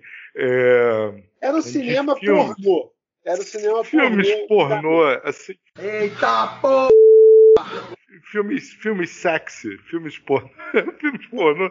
Então a festa do Baco acontecia neste ambiente maravilhoso. Dentro do cinema, É, dentro. então, o cinema, durante a semana, passava filme pornô, entendeu? Isso, E final de Todo semana, ele era alugado para evento, eventos. Sacou? Que continuava projetando os troços lá na tela, assim. Às vezes um É, eu, nu- eu filmezinho. nunca participei, então não sei como é que era. Mas eu sei que era Era. assim. Eita porra! Era, às vezes, um clipe, uma coisa assim, um troço É. que é a festa, né? Catapimbas. Não, eu, presen- eu presenciei uma vez, cara, porque, cara, tem muitos anos isso, acho que é dois- era 2006, 2005 2006, cara. Aí, é, acho que era, era 2006, porque eu tinha acabado de começar a namorar uma menina da física também, Aham. e é, ela ficou sabendo de uma festa PLOC, que aconteceu uma festa PLOC, né, que é a festa Porra, anos uma, a época de festa plock, né, velho? é, e aconteceu uma festa PLOC na Lapa, no endereço na Lapa. Aí eu falei, beleza, vamos lá. E é uma época que a gente, eu acho que só tinha rede social, acho que era só Orkut na época. Isso. Então, assim, não tinha esse negócio de grupo, não tinha Instagram, não tinha nada disso. A gente ficou sabendo da festa da Lapa, que ia acontecer na Lapa, tinha o endereço da festa. Pô, vamos na festa PLOC. Maneiro. Aí combinamos eh, com ela, combinamos com, com outra, uma amiga dela que também fazia física, e um outro amigo de- delas lá. Aí a gente foi. Cara, a gente tava, ficou perdido na Lapa, tentando achar o endereço da parada. E a festa era no Cine Iris, cara. Quando a gente foi chegando perto, quando a gente foi chegando perto do, do, do Cine Iris, a gente começou a ver umas cenas bizarras, cara. Tipo, é, é, uma pessoa jogando outra na parede, chamando de largatixa, tá ligado? Oh my god! Paradas bizarríssimas, assim, muito Que bizarras. viagem é essa, mestre? Cara, não, é- era muito. bi- A gente foi chegando perto, cada vez que a gente chegava mais perto, a parada ficava mais bizarro. Tipo, prostituta, travesti, Isso. cara. Isso. no- É a Lapa. A Lapa é assim. É, aí a gente foi chegando, e aí a gente viu que era do Cine Iris. Aí eu não fazia ideia do que era o Cine Iris, cara. Aí essa outra amiga nossa chegou e falou: é, Cara, eu vou entrar lá pra ver qual é, entendeu? E parece que, parece que um amigo dela tava na organização da festa, negócio assim. Ela falou: Vou entrar lá pra ver, ver qual é, e aí volto, saio e falo com vocês. Falei: Beleza. Caraca, ela entrou, mano. Ela voltou e falou: Cara, ó, te falar, não vai rolar não. A gente, por quê? Ela, cara, tá rolando qualquer festa lá, menos uma festa Plock, cara. Ela falou: Cara, não tem condição essa festa, cara. Não tem condição pra gente que está acompanhado. Não tem. Tipo, Maravilhoso. a- aí eu falei: Beleza, vamos fazer outra parada. Aí foi a primeira, primeira e última vez que eu tive contato com o Cine cara. Nunca entrei. Nunca entrou. Nunca entrei, não tenho a mínima curiosidade de entrar. Pô, beleza, vamos embora, vamos sei que lá. Chegou lá, era uma festa gótica. Tipo, geral ouvindo rock, punk gótico, assim, loucão, todo mundo meio deprê. Eu falei, caralho, onde foi que eu me meti, cara? E parecia que eu tinha saído de um filme daqueles de. de- de- de- metido num filme daqueles de vampiro muito louco. É, B, né? Muito brega, muito Eu louco. me, eu me senti assim, cara, no open house que eu fui. Open house não, no open bar que eu fui. Open house. No open bar que eu fui, no. Naquele bar ali, no Heavy Dutch, cara. Aham. Nossa, conhece o Heavy Dutch, né, João? Sei, Ali no sei, sei, centro. sei, sei. Não, o Alisson também não deve conhecer. O Alisson é só apenas um menino. Garotinho inocente, garotinho juvenil. É, Conhece o Heavy Dutch, Alisson? Eu não conheço bar nenhum, não, mestre. Eu não bebo. O Alisson, o Alisson é apenas um menino. Cara, o Heavy Dutch é um bar que ele se orgulha de ser o pior atendimento do Rio de Janeiro. Ele fica, Sensacional. pra tu ter noção, tipo, tu já ouviu falar de Vila Mimosa, não já? O Alisson, ouviu falar de Vila Mimosa já? No Rio? Acho que já, mestre. Vila Mimosa É um rapaz puro. É um rapaz puro, né? Vamos É. combinar. Inocente, juvenil. Aí eu falei com elas, eu falei, cara, é, beleza, a gente ia. Mas depois, é, como vocês moram mais perto, eu vou dormir na casa de uma de vocês duas. yeah, boy. Não, cara, a- a- a- essa menina que quis ir falou que tinha até menstruação na parede, cara. Eita porra! Eita Pra tu, ter, pra tu ter noção do nível da parada. Aí foi uma das piores noites da minha vida, mano. Aí foi muito ruim, cara. Foi muito ruim. Horrível. Horrível. Horrível. Horrível. Isso. Aí ele falava assim, não, porque o objetivo da sua vida não deve ser ser o profissional bem sucedido. Eu falei, como não, professor? Ele falou, não, não. O objetivo da sua vida deve ser dar o golpe numa velha rica. Ela já foi assaltada pelo vendedor de cuscuz, cara. Cavalo. Que é isso, meu filho? Calma. Uma vez eu tava saindo da- de uma prova, eu tava muito bolado, cara. Eu tinha ido muito mal na prova, tava muito revoltado com a vida. Sabe de uma coisa? Eu já tô irritado já nessa p, moro? Já tô nervoso, moro? Pô, eu, eu ia em evento de, na época da, da, da faculdade, isso. Não, é na época da faculdade. No iníciozinho da faculdade. Eu ia em evento de anime que tinha na, na, em Caxias, e aí o evento de anime começava às 9 horas da manhã. Eu passava pela passarela, uma passarela que tinha ali em Caxias, 8 horas da manhã. Cara, eu já vi poça de sangue na passarela, mano. London Bridge is broken down, broken down, broken down. London Bridge is broken down, my fair lady. que eu tenho que acabar aqui, que eu tenho que ir pra academia? Sim, eu, agora eu faço ca- academia. É, muito bem. Parabéns. é, então. Isso aí, mestre. Aderiu à vida fitness. Que bodybuilder! É, Isso. não, não, não, malho no xadrez igual o, Alisson, mas faço academia. Aí, é, vamos encerrar Em por breve, aqui. Otávio, Otávio Maromba. Bodybuilder! Ih, nada, cara. Nunca, se eu não fui. Partiu tá, tomar uns veneninhos, mestre? tá Isso, maluco, tá maluco. O- Tem mais idade pra isso, não, Alisson. Batata doce e frango. Meu, meu, meu, meu coração já entrou na, na, na, na curva descendente já, cara. Não dá pra abusar, não, velho. Que isso, mas depois dos 30 que já, já tá na- no tempo certo. De ter infarto? Tá certo. Não. Isso, tempo certo, fala. Prepara. Não pode. Mas, é, pô, é bem legal, cara, ter o restaurante universitário assim pra todo mundo, assim. Sim. E é, e é bem absurdo, tipo, o quão barato seria. Tipo, tem algumas, alguns exemplos que não, não- são diferentes, né? Por exemplo, a UF de Niterói parece que é tipo 70 centavos o RU de lá. Porra, menor! Mas, cara, quando fizerem o RU, o cantinho não vai gostar, não, mano. Vai ser uma, uma queda boa ali pro cantinho, mano. yeah, boy. O pessoal, o Ângelo e o Lucas estão tentando, cara. Estão tentando agitar um RU. Só que, cara, tá tendo resistência de alguns professores. Ah, não, aí não. É porque, assim, professor universitário, tem muito professor universitário, cara, que coloca a pesquisa acima da da- da- do ensino. Entendeu? Então, assim, os caras, eles querem, ah, porque é do meu laboratório, porque eu quero um laboratório tal, porque eu quero um laboratório tal. Então, se você eles cederem espaço para um RU, por exemplo, eles vão perder o espaço de laboratório deles, entendeu? Então, assim, é complicado, cara, é complicado. O que me irrita mais nisso, o que me irrita mais nesse- nesses pontos, é que tem muito professor que bate no peito, que é o, o, o- Não, porque a gente tem que conseguir mais alunos, porque a gente tem que defender a educação, porque não sei o quê.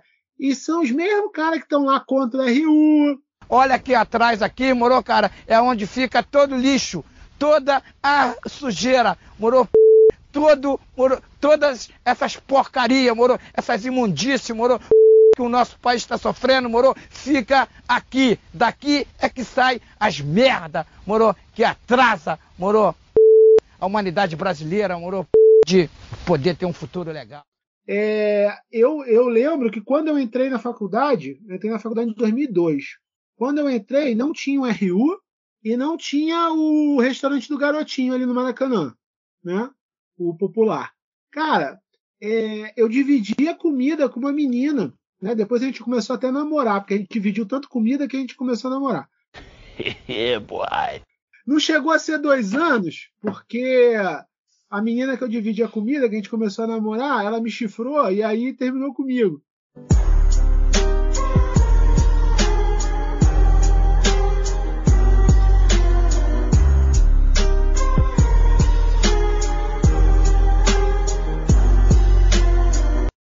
Cara, eu vou te falar que eu gostei bastante da ideia dos laboratórios práticos que você comentou. É, eu sinceramente nem sabia que isso estava nos planos, que estava sendo conversado. Mas eu acho que ia ser muito legal, principalmente com a reformulação de computação, que se tudo der certo, a gente reza para um dia sair. Um Eu acho que esses laboratórios seriam, seriam um avanço bem legal. Eu acho que todos que estão aqui não vão pegar a reformação da, da, da computação, entendeu? Triste. Inclusive eu e Júlio. E assim, a gente está tendo agora uma corrente entre os professores mesmo, muitos professores estão querendo movimentar isso, cara. Estão querendo que os alunos tenham mais voz, entendeu?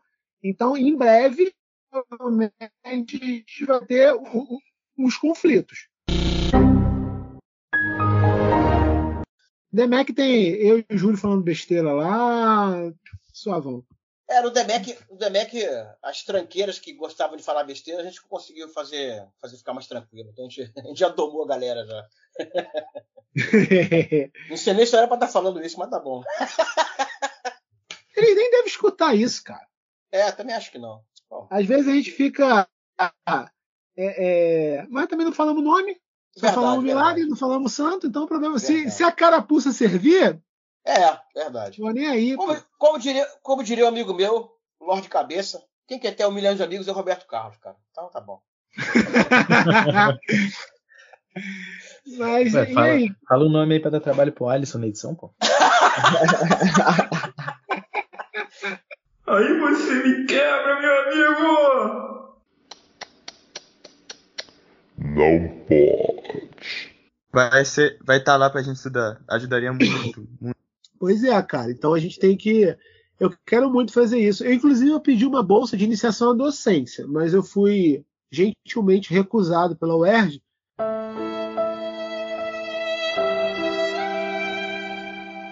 E acredito que desenho técnico. Eu tava esperando para abrir de Física 1, né? Porque na época, tipo, eu mandava muito bem em Física 1. Eu até cheguei a, a tipo, ajudar o pessoal nas provas, assim, voluntariamente. Né? Tipo, para estudar e tal. Ufa, ainda bem que você falou estudar, achei que era outra coisa. yeah, boy. É, vai muito de vocação mesmo que vocês estavam falando. É, e eu acho também legal a questão da profissão de ser professor, que é uma profissão que cada dia acho que é um desafio diferente. Às vezes, quando você está num trabalho, já é uma coisa muito monótona, né? Todo dia você vai, você já sabe o que você vai fazer. Eu acho que ser professor é uma caixinha de surpresa. Mas a vida é uma caixinha de surpresas. Porque cada dia é uma coisa diferente. Cada dia parece uma peça diferente. É, seja boa ou ruim, mas. É. Agora, fala isso para os professores que dão a mesma disciplina há 30 anos. Ver se eles É verdade. Você. Yare, yare da. Cara, Aí, isso é, é outra complicado. parada, mané. Às vezes o cara é muito bom, né, mestre? Domina tanto aquela disciplina que não quer nem Pô, sair, né? E aí. A Yasmin fez iniciação assim. Ele quer, quer ser dono. Quer... Eu, eu fiz Hum. duas. Eu fiz, assim, na faculdade eu fiz duas iniciações científicas. Não, pra ser honesto, eu fiz três. Só que a primeira não conta muito, porque é, a primeira, cara, eu desisti do. O professor desistiu de mim e eu desisti do professor, entendeu? Então, assim. é, porque eu, eu, eu, eu, eu queria fazer algo com mecânica clássica. Né? Eu não queria. Eu, quando eu comecei a faculdade, eu achava maneiro coisas com mecânica clássica. E aí Aham. eu fui procurar coisas de que, que dava para fazer com mecânica clássica, que não precisava usar mecânica quântica, que não precisava usar a física, digamos, moderna, né? E aí eu até achei, cara, aí eu achei uma área de astronomia que era me- é, mecânica celeste, que é você estudar a órbita de é, é, meteoros, é, não necessariamente meteoros, mas órbitas de, de planetas, de coisas do tipo, né? Que você não precisa usar a física moderna. E aí eu fui caçando gente para me orientar. Só que como era uma área quase morta, é, tava difícil de achar gente para me orientar. Aí eu fui no Observatório Nacional, que fica, que fica relativamente perto da UERJ, né? Maracanã. E aí eu fui no Observatório Nacional, aí o professor falou comigo, achou maneiro. Aí ele disse que ia entrar em contato comigo, porque ele tinha bolsa e ia entrar em contato comigo. Aí eu falei, pô, tendo bolsa, maneiro, né? E aí ele nunca retornou e sumiu.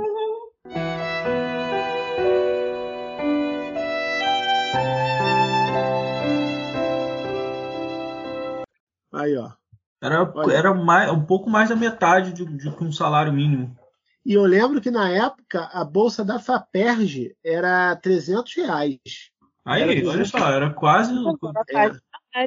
A bolsa da FAPERJ hoje é 400, menor que a bolsa da UERJ. É, na época era 300 reais. Oi? Não reaju... A do CNPq não tem reajuste desde 2013. Sim, É, a do CNPq também era alta na época. E aí a gente era tratado assim: ah, você é aluno da UERJ. Sua bolsa é da UERJ, esse lixo aí da UERJ. E a gente tinha maior inveja de quem tinha, eu pelo menos tinha maior inveja de quem tinha bolsa CNPq. Eu falava, nossa, aquele cara tem CR7, ele tem bolsa CNPq. Meu Parece Deus, que o como ele jogo é rico. virou, não é mesmo? Hoje em, É, dia, jogo- é, hoje em dia o jogo virou, né? Porque a bolsa da UERJ é maior do que CNPq e FAPERJ. Parece que o jogo virou, não é mesmo? O mundo girou, queridinho. O mundo girou. Conta aí, Júlio Tedesco. É. Sou Joe. Olha aí. Cara, Fala aí, tranquilo? Cara, com computador novo já começou a dar problema. Pô, Pô, aqui em Ah, cara. casa é outra coisa. Cara, não sei o que aconteceu, cara. Cheguei em casa, aí eu vim ver aqui, ele tava, ele tava reiniciando, já fazia um, uma meia hora já. Eu falei, aí tive que, tive que fazer a parada à força. Então nós vamos apelar para aquela boa e velha força bruta. Mas rolou. Atualização do rolou. Windows. É, deve ser alguma coisa desse tipo, cara, fatalmente. Porque o Windows é isso, né, cara? Se ele não tem problema, então não é o Windows. Quando voltar? Não, isso eu falo que é um, é um negócio que é interessante da nossa área. Que eu, tinha, eu, eu sempre dou o exemplo dele. Eu tinha um amigo que era enfermeiro. É, cara, ele fazia o plantão dele. Ele chegava em casa e ele ia legendar clipe de música, cara. E aí ele falava assim: tenho nada pra fazer. Aí você me quebra, meu amigo! Porque eu sou velho e eu vou perturbar. Entendeu? Pode guardar rancor, não. Eu não guardo não, é, rancor. não é, não é guardar rancor. É. Como é que é? Coleciona? Eu não guardo rancor, eu coleciono. Cara, o maluco é brabo. Pô. Eu não posso falar nada, não, porque eu também Pô, sou essa meio foi muito rancorosa. boa, mestre. Que eu lustro o meu rancor. Todo dia eu chego lá no meu rancor, dou uma alisadinha. É. Eu posso não limpar o meu fogão, mas eu limpo o meu rancor. Ganhos e perdas calóricas. É, a, a pandemia trouxe muitos, muitos ganhos, inclusive. Ó, não vamos falar de coisa calórica aqui, senão o Alisson briga com a gente. Ah, é. Que nada, Olha, mestre. Hoje eu entrei no brigadeiro. Cara, que absurdo, cara. tá Hoje, hoje eu, eu fiz um brigadeirão com, pro meu irmão, coloquei até MM, cara. É, boy. Ó, Engordar vou tudo que contar- queimou a vou semana. contar pra tia lá do IENF que você comeu brigadeiro, a tia vai ficar chateada contigo, cara. Ah, não, aí não. É isso Então, aí, tô matando aqui agora. Mas obrigada mesmo pela oportunidade. Faz a, faz a lista de salve, Alisson, pra no final você falar um salve pra não sei quem. Um salve É, vou aproveitar o momento para mandar um salve pro Sávio, amante dos gatinhos do IPRJ. Ah, tá de sacanagem? Me diz que tá de sacanagem. Eu entendi a referência. Não pode. E como o Otávio falou, a gente é um grupo. Na UERJ, lá, Maracanã, é um grupo grande. Né? Mais ou menos, mais ou menos. É, Grande, grande é, É, eu acredito que relativo. sim, mas né? é- acho que pro, pro, pra maioria, né? O, o, o Pedro nessa época tava pegando, né? E aí, aí um, um outro pesquisador dos Estados Unidos também O lançou um trabalho que é o, É o o Sandman. Sandman. É, Sandman. To the Sandman he comes. É o Sandman. Droga, é diferente. É, quem está no laboratório de pesquisa é, ou fazendo teoria não, não tem ideia do que é quando vai levar para a área de, de aplicação. O buraco é mais embaixo. É, o buraco é mais embaixo. né? Ê, desgraça de buraco! É que nós é p... E o resto? O resto é buraco, ladrão. Ah. Ele estava dando a resposta pra gente como uma matriz de matrizes. Uma matriz 4x4 de matrizes 4x4. Eita porra! Ih, rapaz. Eita. É complicado. isso acontece mesmo, né? Tipo, agora é a época de renovação das bolsas, né? Uhum. Por enquanto, só, eu tenho dois alunos, eu tô com duas bolsas. Mas só, por enquanto só saiu notícia de uma. Eu não sei se eu vou ganhar a segunda, né? Provavelmente algum aluno vai, vai ter que perder a bolsa aí. Se É. não sair a segunda? Fica, você, fica o aviso, você, aluno do Bruno, você pode perder sua bolsa. Coitado. Tá escutando podcast. Esse cara é um pobre coitado. Não pode. E assim esse projeto começou a se solidificar e se desenvolver e caminhar. Com a chegada do Simon, o Simon não porque ele está presente aqui, mas porque ele realmente é uma pessoa bastante dedicada e uma pessoa uma pessoa bastante focada nas suas missões e tal. Muitíssimo obrigado. Com a chegada do Simon, a gente conseguiu de fato é, despender mais tempo em cima daquele protótipo desenvolvido e começamos a refinar esse protótipo. E com esse refinamento, a gente está começando a obter resultados muito mais interessantes, muito mais consistentes. Um homem! Uma máquina! O... Eu concordo com você. Eu tenho visto alguns alunos reclamando um pouco dessa dinâmica do estágio no IPRJ, mas é aquele negócio. É... Eu acho que a impressão que eu tenho é que por bastante tempo o aluno de engenharia no IPRJ ele, ele foi bastante conduzido, digamos assim, a seguir uma carreira acadêmica.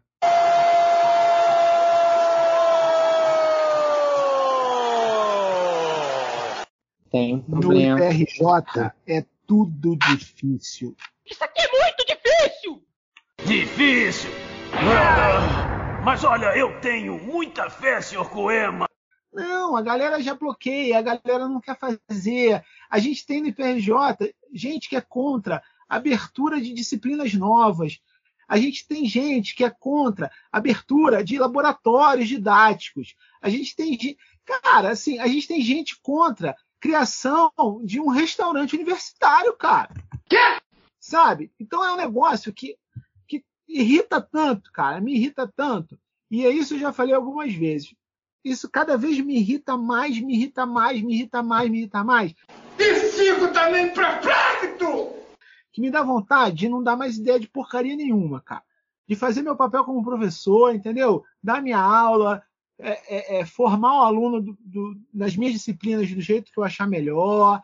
E é isso. Porque, cara, é tudo muito irritante, cara. É professor fazendo discurso idiota, cara, de tipo assim, ah, a gente não é instituição de caridade. Sabe? Quando a gente, na verdade, vive no, no, no, no mundo que cada vez mais você tem aluno carente, cada vez mais você tem aluno que precisa trabalhar, cada vez mais.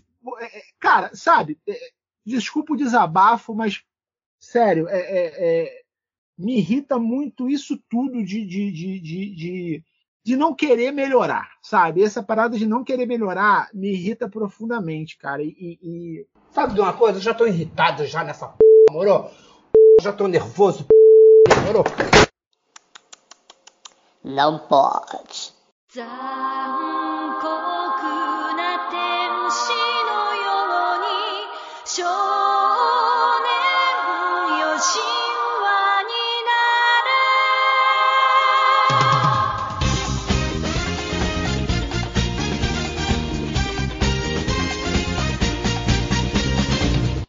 E eu trouxe aqui para conversar sobre o tema é, a Marina, que é psicóloga, né? Ela vai falar mais sobre, sobre ela daqui a pouco, tá bom? Para vocês conhecerem. E aí, Marina, tudo bom?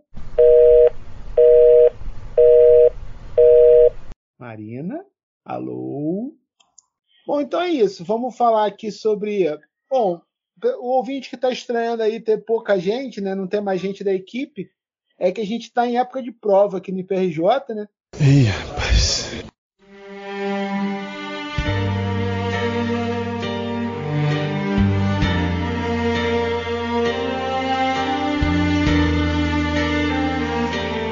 Então, tanto os alunos estão ocupados estudando, quanto os professores estão ocupados aplicando prova, corrigindo, etc. Então, é uma época conturbada aqui. Então, é, a gente na UERJ está terminando o período de 2022-1, né? A gente vai começar agora o 2020, a gente vai começar em outubro o 2022 2, porque a gente ainda não conseguiu acertar por causa da pandemia ainda. Só vai acertar ano que vem que a gente vai conseguir acertar os períodos. Então, ano que vem a gente vai vai entrar 2023 ainda em 2022. Eu não estou suportando mais. Eu estou no limite, Brasil. Suporto mais. Eu não tenho dormido mais. Eu não consigo comer direito mais. Eu não tenho vivido. Eu não suporto mais. Eu cheguei no limite. É, a gente já comentou até em outros episódios sobre isso, né? Que a gente fala bastante da UERJ aqui. É, a UERJ do Rio é, é já não sei se é hoje em dia, mas ela já foi um polo de suicídio, cara. Quando, quando eu quando eu fiz graduação lá, que eu, que eu terminei a graduação em 2009, é, cara, a UERJ tinha muitos suicídios por ano. Eu mesmo presenciei um- uns três, uns três ou quatro, assim. Tudo isso? E em, em época de férias, em época de aula, nossa, era, era bastante, cara. Vira e mexe, a gente tinha. é, a gente via corpos, né? Ih, rapaz. E eu perdi amigos por causa disso também. Porque tinha uma menina, inclusive, que, que eu considerava muito minha amiga, né? A gente conversava muito e tal. Desde a época do pré-vestibular, eu conheci ela no pré-vestibular, e aí a gente fez uma amizade. A amizade de- dela ir na minha casa, eu ir na casa dela e tal. E é, aí eu entrei para faculdade, ela foi fazer direito, mas não, não lembro em qual faculdade que ela foi. Aí meio que a gente distanciou um pouco. Aí depois a gente voltou a conversar e tal, e voltou a amizade, né? E do nada a menina sumiu. Quando eu, quando eu entrei nessa época de depressão, assim, de, de que eu precisava conversar com as pessoas, né? Sim. Ela de- simplesmente desapareceu, cara. Eu sou o mestre dos magos. E aí, meses depois, é, eu consegui ligar para ela, porque eu ficava. eu- eu- porque assim, é, eu ficava tentando ligar para ela, né? Para ver o que, que aconteceu. Porque a menina simplesmente desapareceu. Tipo, sumiu. Sumiu? Sumiu mesmo. Ela não deu nenhuma justificativa e desapareceu. E aí eu consegui ligar para ela e tal, e aí consegui falar com ela. Aí eu perguntei para ela por, que, por que, que ela tinha sumido e tal. E aí ela falou que eu, como eu estava muito triste, eu estava deixando ela triste também. Então ela simplesmente desapareceu. O mestre dos magos. Quando eu voltei para a maternidade, a minha pressão estava alta. Sendo que no dia anterior, minha pressão tinha dado 12 por 8 normal. Quando eu voltei na noite anterior, a minha pressão estava batendo 16 por 10, eu acho, no aparelho da mulher lá. Aí, aí ela falou: ah, você não vai poder entrar. Eu falei: como assim eu não vou poder entrar? Ela falou: ah, você é hipertenso. Eu falei: calma aí, eu não sou hipertenso. ah, você de repente é hipertenso e não sabe. Eu falei: porra, ontem que meu filho estava nascendo, estava 12 por 8. Hoje que meu filho já nasceu, eu virei hipertenso? Como assim? Aí ela, não, então se acalma aí, de- daqui a pouco eu começo de novo, senão você não vai poder entrar. Aí eu falei, beleza. Aí- aí- mas aí eu tava com ódio no meu coração já. Sabe de uma coisa? Eu já tô irritado já nessa p, moro? Já tô nervoso, p, moro? É, tipo assim, vou falar com os calouros, recepcionar os calouros. Eu gosto de fazer isso. E aí eu falo que eu me formei em sete anos, que eu reprovei um monte de matéria, e não sei o que. Aí, quando eu fiz isso, o pessoal falou: Caraca, Otávio, por que, que tu foi falar isso pros calouros, cara? Eu falei, ué, gente, se eu me formei em sete anos, reprovei uma porrada de matéria e sou professor da UERJ hoje em dia, é porque eles podem também, pô. Não, é verdade, é incentivo, mestre. É Oi? Porque na, na nossa faculdade aqui não tem ninguém que se forme em cinco anos. É, cara.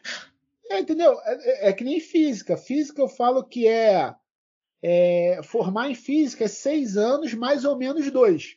Porque tem galera. é, porque o normal é se formar em quatro anos. Tipo, Mas ninguém, quase ninguém se forma em quatro anos. Tipo, a galera se forma como. em cinco, é, a galera se forma em seis, entendeu? O, o normal é se formar ali em seis anos, porque tu reprova alguma coisa, tu se atrasa em alguma coisa. Eu me formei em sete, sabe? Então, é, é, tem luz no fim do túnel. Eu tá gosto na de falar margem isso. de erro, né, mestre? Oi? Tá na margem de erro, mais ou menos dois, né? É, eu gosto de falar isso porque eu gosto que as pessoas entendam que tem luz no fim do túnel, cara. Vai me irritando também, sabe? Então, eu, eu sou um cara que não gosto muito de discutir, porque eu me irrito. Eu não sou aquele cara que discute e fala, não, tenta convencer, não, eu me irrito. Então eu não Uhum. gosto, eu não gosto de discutir. Eu não suporto discutir. E fico também perplexo! É, mas alguma coisa para acrescentar aí, Alisson? Então, mestre, o senhor tinha me perguntado como é que tá a saúde mental do, do pessoal, né, dos, dos alunos, né? Ah, sim. Então, o período já está corrido, né? E agora é final de período, você consegue ver a- as expressões sem um pingo de esperança, né? já, já chegaram a comentar assim que aqui na, no nosso polo não tem, não tem suicídio porque o prédio é pequeno, só tem dois andares, né? Mas eu acho que é. assim, Olha! é, mas acho que é tudo, tudo assim, normal por enquanto, né? É, o pessoal. Fruto de um cansaço mental, né? É, exatamente. Tá, o período está muito corrido, os professores estão correndo muito com a matéria para dar tempo de finalizar, e agora a gente já está entrando em semana de, de. terminando semana de P2 e vai entrar em semana de prova final. Mas, assim, eu acredito que esteja tudo normal. Agora, eu tenho uma, uma dúvida. É, qual, é, Marina, qual a sua opinião sobre o movimento NoFap September? Cavalo. A senhora conhece? Olha, não conheço esse movimento. Ah, então tá bom. Sinceramente, estou tão em. Mas a gente pode pensar sobre. Me fala aí um pouquinho o que, que é esse movimento. Porque acho que é um movimento tão importante a gente falar sobre, Então. que envolve tantas coisas, né? Que a gente pode pensar Não, assim, aqui a, juntos. a dúvida que eu tenho em relação à questão do o, o, o, o NoFap September, né? É, é, é a questão de masturbação, né? Não ter mais, é, é, não é isso, Alisson? É isso, né? Fica, o- fica o mês de setembro. É geral, tipo, os homens, né, ficam um mês de setembro sem. Período sabático de masturbação. É, exatamente. Isso É. eu acho que Com começou. qual por causa- objetivo? Então, começou por causa do setembro amarelo, né? Tipo, de prevenção ao suicídio, essas coisas. Aí, pra não, tipo, como é que eu vou te explicar? Jogar as vidas fora, entendeu? Cara, eu, eu nunca associei isso a, a, a, a isso. Nem- Então, eu Alisson, sério. Ah, entendi, entendi. É como se você estivesse desperdiçando esperma, né? Exatamente. E, e matando vidas antes delas serem. É por isso, cara, que é em setembro? Porque eu ouvi foi isso, É velho. sério isso, cara? Eu Olha, isso eu não, nunca ouvi falar. Provavelmente é algo, Olha, cara. é provável algo moral e religioso. De saúde. Então, é setembro amarelo por causa do 7 de setembro, então. Não, por causa do 10 de setembro. 7 de setembro, independência do Brasil. Que é isso, meu filho? Calma. Não, Mas agora a Eu não tenho nenhuma opinião Racional- formada em relação Agora, a. agora, quando, quando, ela che- quando chegar um adolescente muito nervoso para se consultar com ela, ela já, de repente, já, já pensa do porquê que o cara tá muito Em nervoso. setembro? Em Em setembro. setembro, né? O cara muito nervoso em setembro, de repente ela já associa aí o porquê que o cara tá muito Vai. nervoso em setembro. entendeu? É, adolescente. É, tipo, o cara- o moleque entra nervoso, entendeu? O moleque entra assim, tal. É, já sabe, é setembro, o moleque tá, Tá. nervoso. Setembro, tem um movimento aí diferente.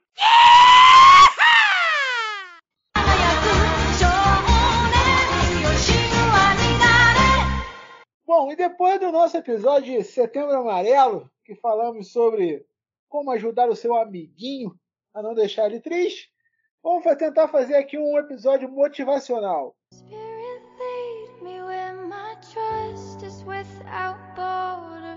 Let me walk upon the waters wherever you would call me.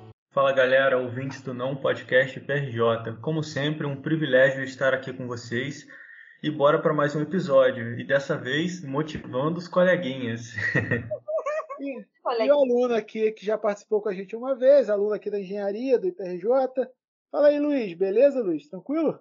Fala, Otávio. Boa tarde, gente. Boa tarde a todos. Tranquilo, também estamos aí preparados para mais um episódio desse podcast que, que me ajuda muito e faz aprender muita coisa também. Pra quem não sabe, o Luiz é o, o que ficou seis horas com a gravação ligada aí e a gente não entendia onde estava ficando o arquivo. Eu, eu entendi a referência. Próprio. Esse meme é sempre lembrado, né, mestre? Ué, o Alisson, o Alisson, cadê o arquivo? Não sei. Ué, cadê o arquivo? Sumiu! Aí entra, tá o Luiz na ligação. Seis, Seis horas. horas de gravação. Eu tava tava falando essa questão de reprovação, eu reprovei também cálculo 1, né? Foi a primeira disciplina, foi logo um soco na cara, né? Aquela coisa, a gente vem do ensino médio, tipo, ah, dois dias antes, eu estudo aqui, tá tranquilo. Ah, tá fácil, esse negócio aqui, tá fácil. Aí vai lá a primeira prova, toma. Aí na época eu não sabia essa coisa também de. Às vezes o professor deixa você fazer reposição, né? Essa coisa. Eu falei, é, já era. Foi. Né? Aí dá logo uma porrada na cara, assim, de quem vem do, do ensino médio, tudo é fácil, né? Acho que muita gente da parte de exatas passa por isso, né? Principalmente que eu não tava esperando, né? Eu esperava o pior, mas isso é pior do que eu esperava. Eu, eu pelo menos não tava esperando, porque eu sabia, achava que eu sabia a matéria, né? Depois eu fui entender que eu não tava estudando nada, né? Mas já toma logo uma porrada assim na frente, fala assim, é, aqui é diferente, né? Aqui tem que se esforçar um pouco mais. Sejam bem-vindos. Mas venham na maciota, tá certo? Uma eu reprovei sabendo a matéria, cara. Porque é, eu peguei uma professora que, cara, ela dava aula assim. Ah, ó, aqui existe o, o, o, o teorema. O teorema fala isso. Ah, mas quando você tem esse caso, você não pode usar o teorema, você tem que fazer pela definição. Ah, aí você tem isso aqui. Ah, mas quando tem esse caso, você tem que fazer pela definição. E ela cobrava na prova só os casos que tinha que fazer pela definição, cara. Olha, me dá um ódio! Menina, me dá um ódio! Eu fiz duas vezes com a Ah, vou dar trabalho pro Alisson bipar esse nome todo mesmo. Aí você me quebra, meu amigo! É. Tranquilo. Não, ela, ela era sinistra falar o espanhol e inglês dela era osso, cara. Cara, Squart X é osso, mano. Squart X não dá, mano. Até eu entender que Squart X era raiz de X, maluco. Não, que loucura. Mas esse episódio é, é para deixar meio mais para baixo ou é pra. Nunca é tarde pra parar de sonhar, porque primeiro eles riem dos seus sonhos, depois eles riem do seu fracasso. É minha Tô internet tá tentando falhando, entender, cara. Não, eu, o, cara me, o cara me estimulou ali, eu desisti mesmo. Eu falei, Caraca.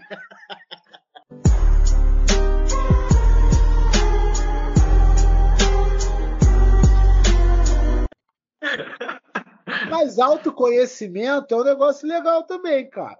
Autoconhecimento é legal também. Não, sim, ó, eu aprendi com Batman. A gente tem que conhecer os nossos limites.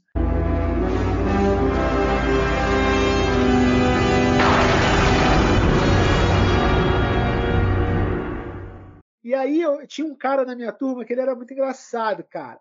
Ele, ele era mais velho, era um pouco mais velho que a gente, é, trabalhava e tal, sei que, com várias paradas. E aí ele puxava sempre muita matéria, cara. Aí ele puxava, tipo, física não tem muita matéria para fazer. Mas ele puxava, É tipo assim. puxava o dobro, mestre? É, ele puxava oito. Tipo, a gente nem tinha oito na grade naquele período, cara. Ele puxava matéria de outro período, cara. Aí eu falava, cara, por que, que tu puxou oito matérias? Ele, porque eu passo em quatro. Aí eu falei, então por que tu não, não pega quatro? Ele, não, porque aí eu vou passar em duas. Conceito de estratégia, estratégia, estratégia, estratégia, strategy, estratégia. O Alisson usa essa lógica, hein? Eu já ouvi o Alisson usando essa A lógica. gente usa essa lógica, mestre. Você provou alguma coisa, Júlio? Cara, eu não. Eu não. Eu, Ah, eu- com o gênio. Olha lá, ó. Olha lá, o especial. Um homem! Uma máquina! Caralho, muito bravo, né, cara? Não, cara, eu, sou, eu não sou um gênio, eu sou velho. Aí ele, ele veio dar. Ele era, ele era substituto, foi dar eletricidade 1 pra gente. Cara, que aula bosta, cara. É, eu achei meio bosta. Achei meio bosta. É, eu achei meio bosta. Uma das piores aulas que eu, que, eu- que eu, que eu tive na minha vida, cara. Um monte de bosta. Tipo, é, é, é, é, tu tem que se conhecer muito. O Bruno seguiu certinho, não seguiu, Bruno? Seguiu. Seguiu.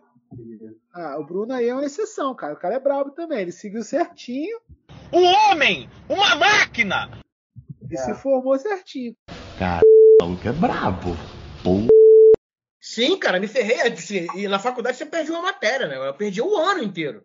Aí, cara, eu me lembro que a terceira vez, cara, o meu último primeiro ano, eu, tipo assim, eu fiquei, um, eu fiquei um mês e meio sem aparecer no Cefet, de tão, tão desanimado que eu tava. Eu saí de casa e ia rodar o Rio de Janeiro inteiro, menos, ir- menos ir pro Cefet. Até que eu encontrei com um amigo, aí ele, pô, cara, não desiste não, não sei o que, me deu- botou uma pilha, botou uma força, eu falei, eu vou. Aí a primeira aula que eu fui, depois desse, né, desse, desse ficar zanzando pra ir pra cá, foi uma aula de história. Cara, quando eu entrei na sala, a professora olhou de história, olhou pra minha cara, você de novo? Pô, cara, de novo, cara! Eu quase voltei. quase, quase que eu saí da sala e não voltei mais, cara. Mas aí eu tomei vergonha na cara e, e aprendi a estudar. Eu no mestrado eu me ferrei muito também, cara. Eu no mestrado eu me ferrei bonito, porque eu saí da UERJ, na verdade, porque eu estava com raiva da UERJ. Essa é a verdade.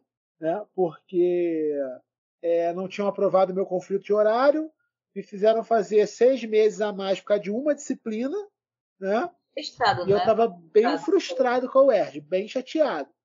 E aí eu falei, não quero ficar mestrado aqui. Vou para a FRJ, quis ir para São Paulo, é, é, consegui nota para passar, mas nenhuma universidade é, é, me aceitou. Inclusive, a frase mais motivacional que eu já tive de universidade foi a da Unesp, cara. Que eu recebi a seguinte frase: Infelizmente, nenhum docente se interessou por você.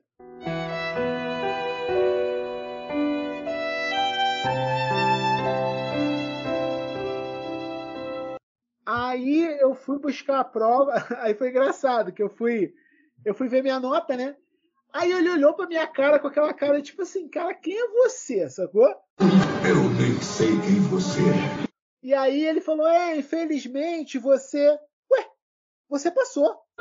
Mas isso é impossível! Mas é a vida, cara. Então tem que seguir essas paradas, entendeu? A outra professora lá, o pessoal chegou e falou, Otávio, a professora aí, ela bota a questão errada na prova de propósito. Tu tem que ir na sala dela tirar dúvida, porque senão. Eu lembro dessa, mestre. Se eu É, eu já contei essa aqui, né? É, ela bota a questão errada na prova de propósito. Tu tem que ir lá na sala dela tirar dúvida, essas paradas, porque ela tem que achar que tu tá estudando pra caraca. Dito e feito, cara. Ela botava a questão errada na prova, cara. Ah, pegadinha do malandro! Aí tu chegava pra ela, professora, essa questão tá errada. Aí ela virava pra você pertinho, assim, no seu ouvido. É, tá errado. Ali não é dois, não. É três. Mas só falava pra você, cara. Aí tu fazia a questão certa. Quando entregava a prova, o cara que fez a questão errado ia, ia, ia falar com ela, professora, a senhora me deu errado nessa questão, mas questão, o enunciado tá errado. Aí ela virava pro maluco e falava, se você não percebeu que o enunciado tá errado, é porque você não estudou. Caraca, cara, era, era bizarro, cara. Era bizarro.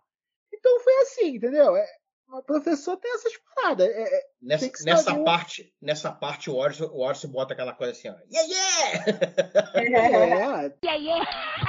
É, é, é pegadinha do malandro, cara. E ela fazia isso todo período, cara. Todo período, entendeu? Cara, teve um amigo meu, cara, que quase ficou reprovado porque ele entrou na sala comendo um joelho, cara. Joelho, pra quem não é carioca, é, o, é queijo com presunto. Assado de queijo com É presunto. verdade, é diferente. né? É. Pô, o maluco que entrou comendo um joelho na sala quase ficou reprovado, cara. Porque ela corrigia a prova do cara como se fosse é, é, é, prova de concurso só dele. Eu já Botava passei questão, por isso, mestre. cara, botava a questão teórica na prova, aí o moleque escrevia muito. Escrevia pra caraca. Aí ela botava, escreveu muito, aí tirava ponto dele. Aí na prova seguinte ele escrevia menos, ela botava, escreveu pouco, tirava ponto dele. Veja bem, se não tem que mandar matar uma desgraça dessa. É, eu não repito prova, então eu boto as provas tudo pro pessoal ouvir. Mas essa história. Mas, mas ô Paulo, tem que sair, não tem? Então. Tenho, gente. Tô, eu tenho um negócio aqui. Paulo, Paulo, tem- massagem. Sou rica! Eu sou rica! Paula tem massagem. Paula é muito fina. Sou muito fina. Tá vendo, gente? Não desista. Mesmo se você reprovar uma matéria, Eu tô você aqui. pode um dia ser professor e fazer massagem, cara. É verdade, cara, pô. Eu, cheguei- eu ainda, eu ainda não cheguei lá ainda não, mas tudo bem. É porque tu gasta muito com cerveja, cara. Ah, é verdade. É verdade. Eu massageio o estômago por dentro. É. E eu resolvi ter filho, então tem essas paradas. É, Então, essa parada de prova antiga, cara, tinha um professor na UERJ que sempre repetia a prova. Ele dava a mesma disciplina de dois em dois anos, mais ou menos. Não, acho que era mais. Acho que era a mesma disciplina de três em três anos. Um negócio assim. Ele repetia um ciclo de disciplinas de tantos e tantos anos. E ele repetia sempre as mesmas provas, porque ele achava que nesse ciclo ninguém ia ter as provas dele, entendeu? Porque como ele achava que a turma já tinha se formado e a turma que entrou não teria as provas dele. Aí o que, que acontece? Ele sempre repetia as provas. E era tranquilo. Porque assim, sabendo as provas, o pessoal sempre passava. Sempre passava. Porque era sempre a mesma prova. E todo mundo tinha as provas antigas. Até o dia que um gênio, um mago da matemática, alguém genial, né? Contemplem o mago com seus poderes.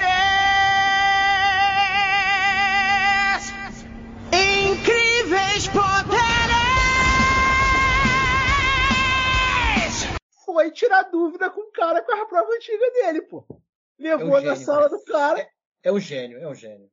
as provas antigas tudo dele. Pô, professor, não entendi como é que faz essa questão, não. Aí ele virou pro cara, como é que tu tem minhas provas? Aí o cara, professor, todo mundo tem. Tá boa, mané. O maluco mudou a prova, foi recorde de reprovação, mano.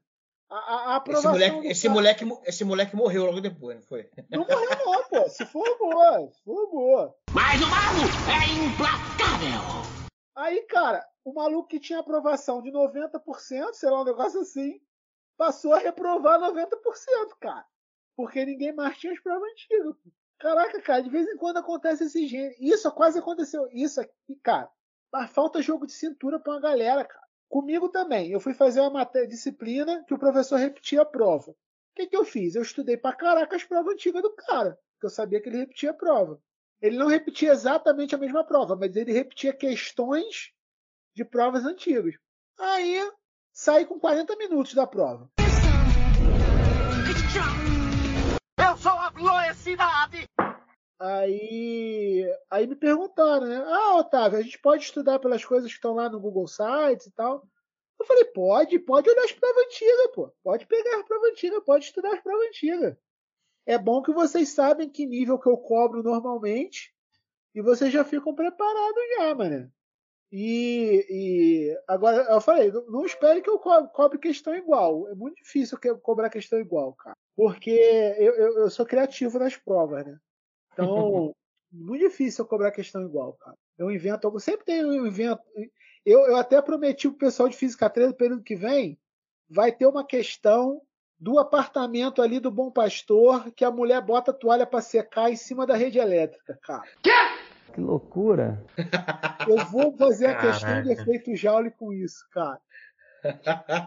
Inclusive, os alunos do grupo, cara, de Física 3, já me mandaram várias fotos. Até edredom a mulher já botou em cima da rede elétrica, velho. Na verdade, é, eu diria até mais, eu falo cara. meus Você não- alunos, cara. Você não, você não Uma pode brin- certeza que a gente tem na vida, cara, é que só piora, cara. Eu esperava o pior, mas isso é pior do que eu esperava.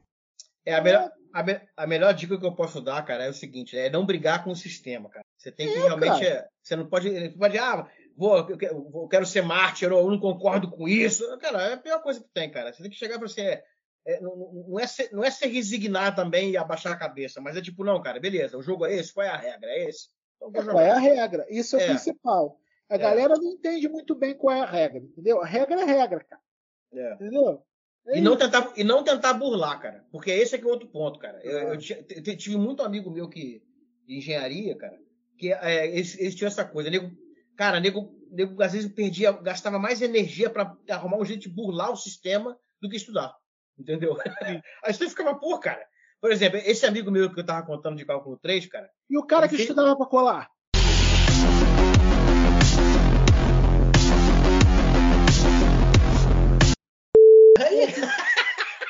O cara que, que- que estudava tanto para fazer a cola, que ele não precisa da cola. Bom, o, o resumo da ópera é: não desistam, cara. Rapaziada, resumo da ópera. Não Você que tá ouvindo aí, não desiste, cara. Segue em frente. Como diz a carreta furacão, cara. Siga em frente, olhe para o lado. Siga em frente, olhe para o lado. Se liga no mestiço na batida do cavalo. Tem que gastar mais energia pra passar a matéria do que pra não bolar o sistema. né? É isso aí, cara. Não desiste. Estuda, se forma, entendeu? Se tiver pedra no caminho, tropeça, mas tu levanta, tu segue o baile, é isso aí, cara. E eu já tenho a música inicial do episódio já, que é a Carreta Furacão. Pô, perfeito. Não pode. Olá, ouvintes do Não Podcast PRJ, o podcast institucional da Universidade do Estado do Rio de Janeiro, localizado no Instituto Politécnico, né? Localizado aqui no Friburgo. Podcast que em breve vai mudar de nome, porque esse nome está muito difícil. Estamos ouvindo muitas reclamações de que não estão achando podcast para ouvir, porque esses pontos aí estão complicando a vida. E hoje a gente está fazendo um episódio aqui é, meio que especial, né? Mas é, é, é, sem tema, né? Digamos assim, para falar, discutir um pouco de, falar um pouco de notícias.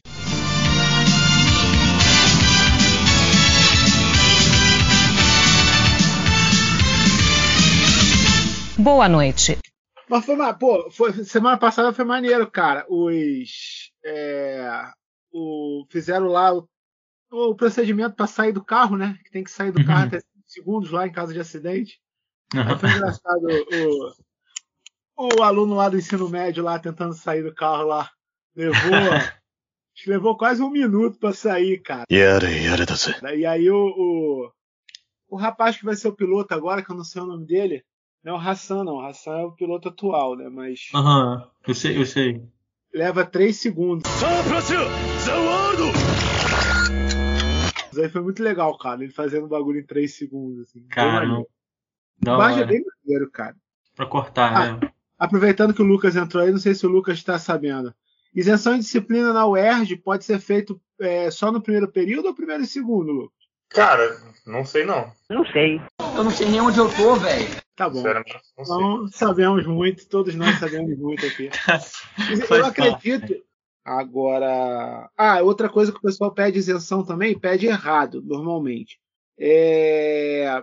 Isenção, você não pode pedir isenção de uma disciplina para duas.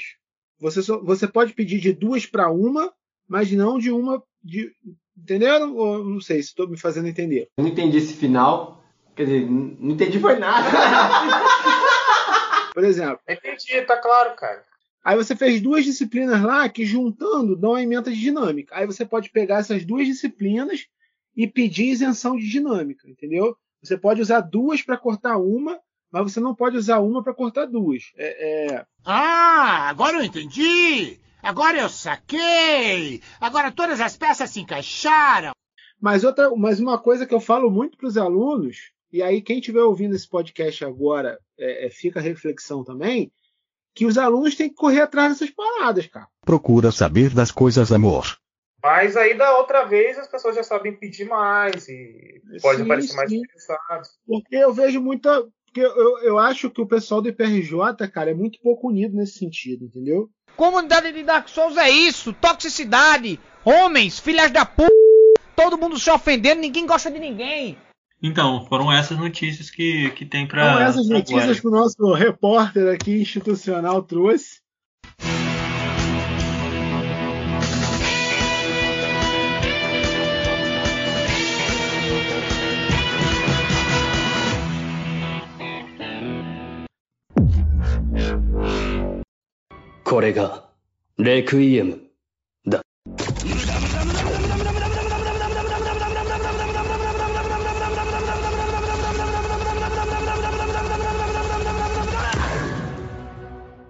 Olá, ouvintes! Muitos podcasts te mandam para vários lugares, mas nesse aqui você só pode vir para o UERJ. Então, bem-vindo ao Pode Ir para o UERJ.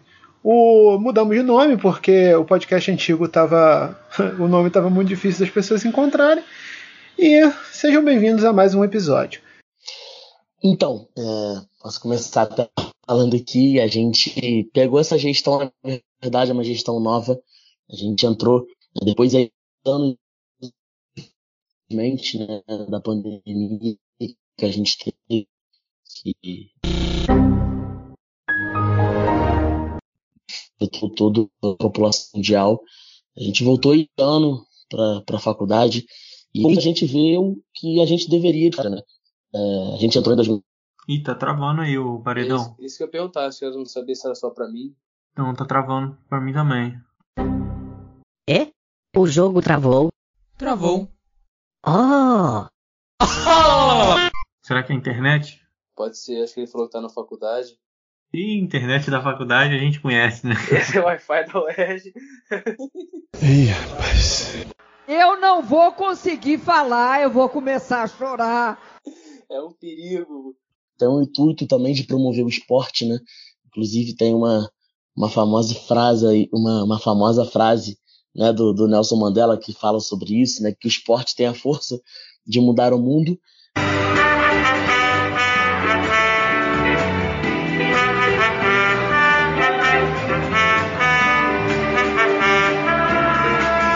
A Tainara na parte de eventos, tem o Thor na parte financeira,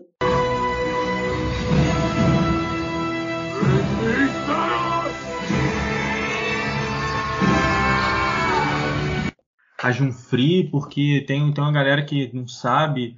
Aí explica aí pra gente. Então, o Junfree, né, a gente, a gente tem o orgulho e o privilégio de poder dizer que somos bicampeões dos Jogos Universitários Friburguenses, né, o famoso Junfree. Aê, Casse, não! E essa pulseira torcedor tá no valor de 45 reais para os quatro dias. E além de você poder acompanhar, torcer pela UERJ, torcer por aqueles malucos, você ainda tem direito, né, América, ainda frequentar a Day Party. A Day Party vai rolar durante o dia inteiro ali no complexo da Arena.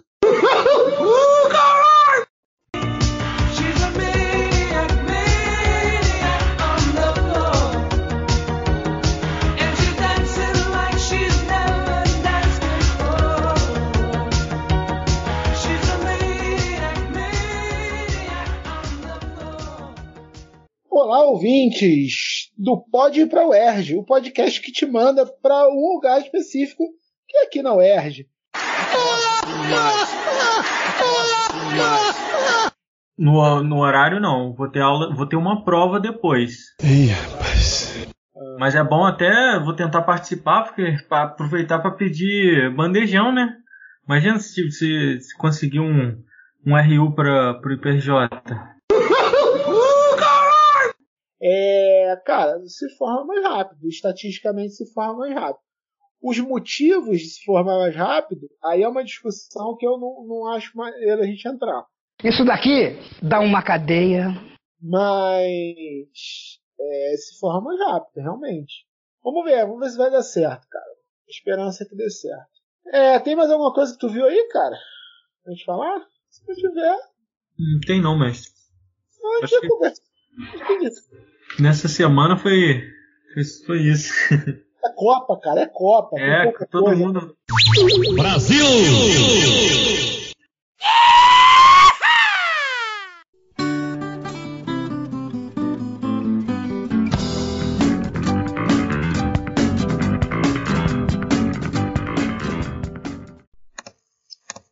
Pô, vocês estão aí ainda, cara?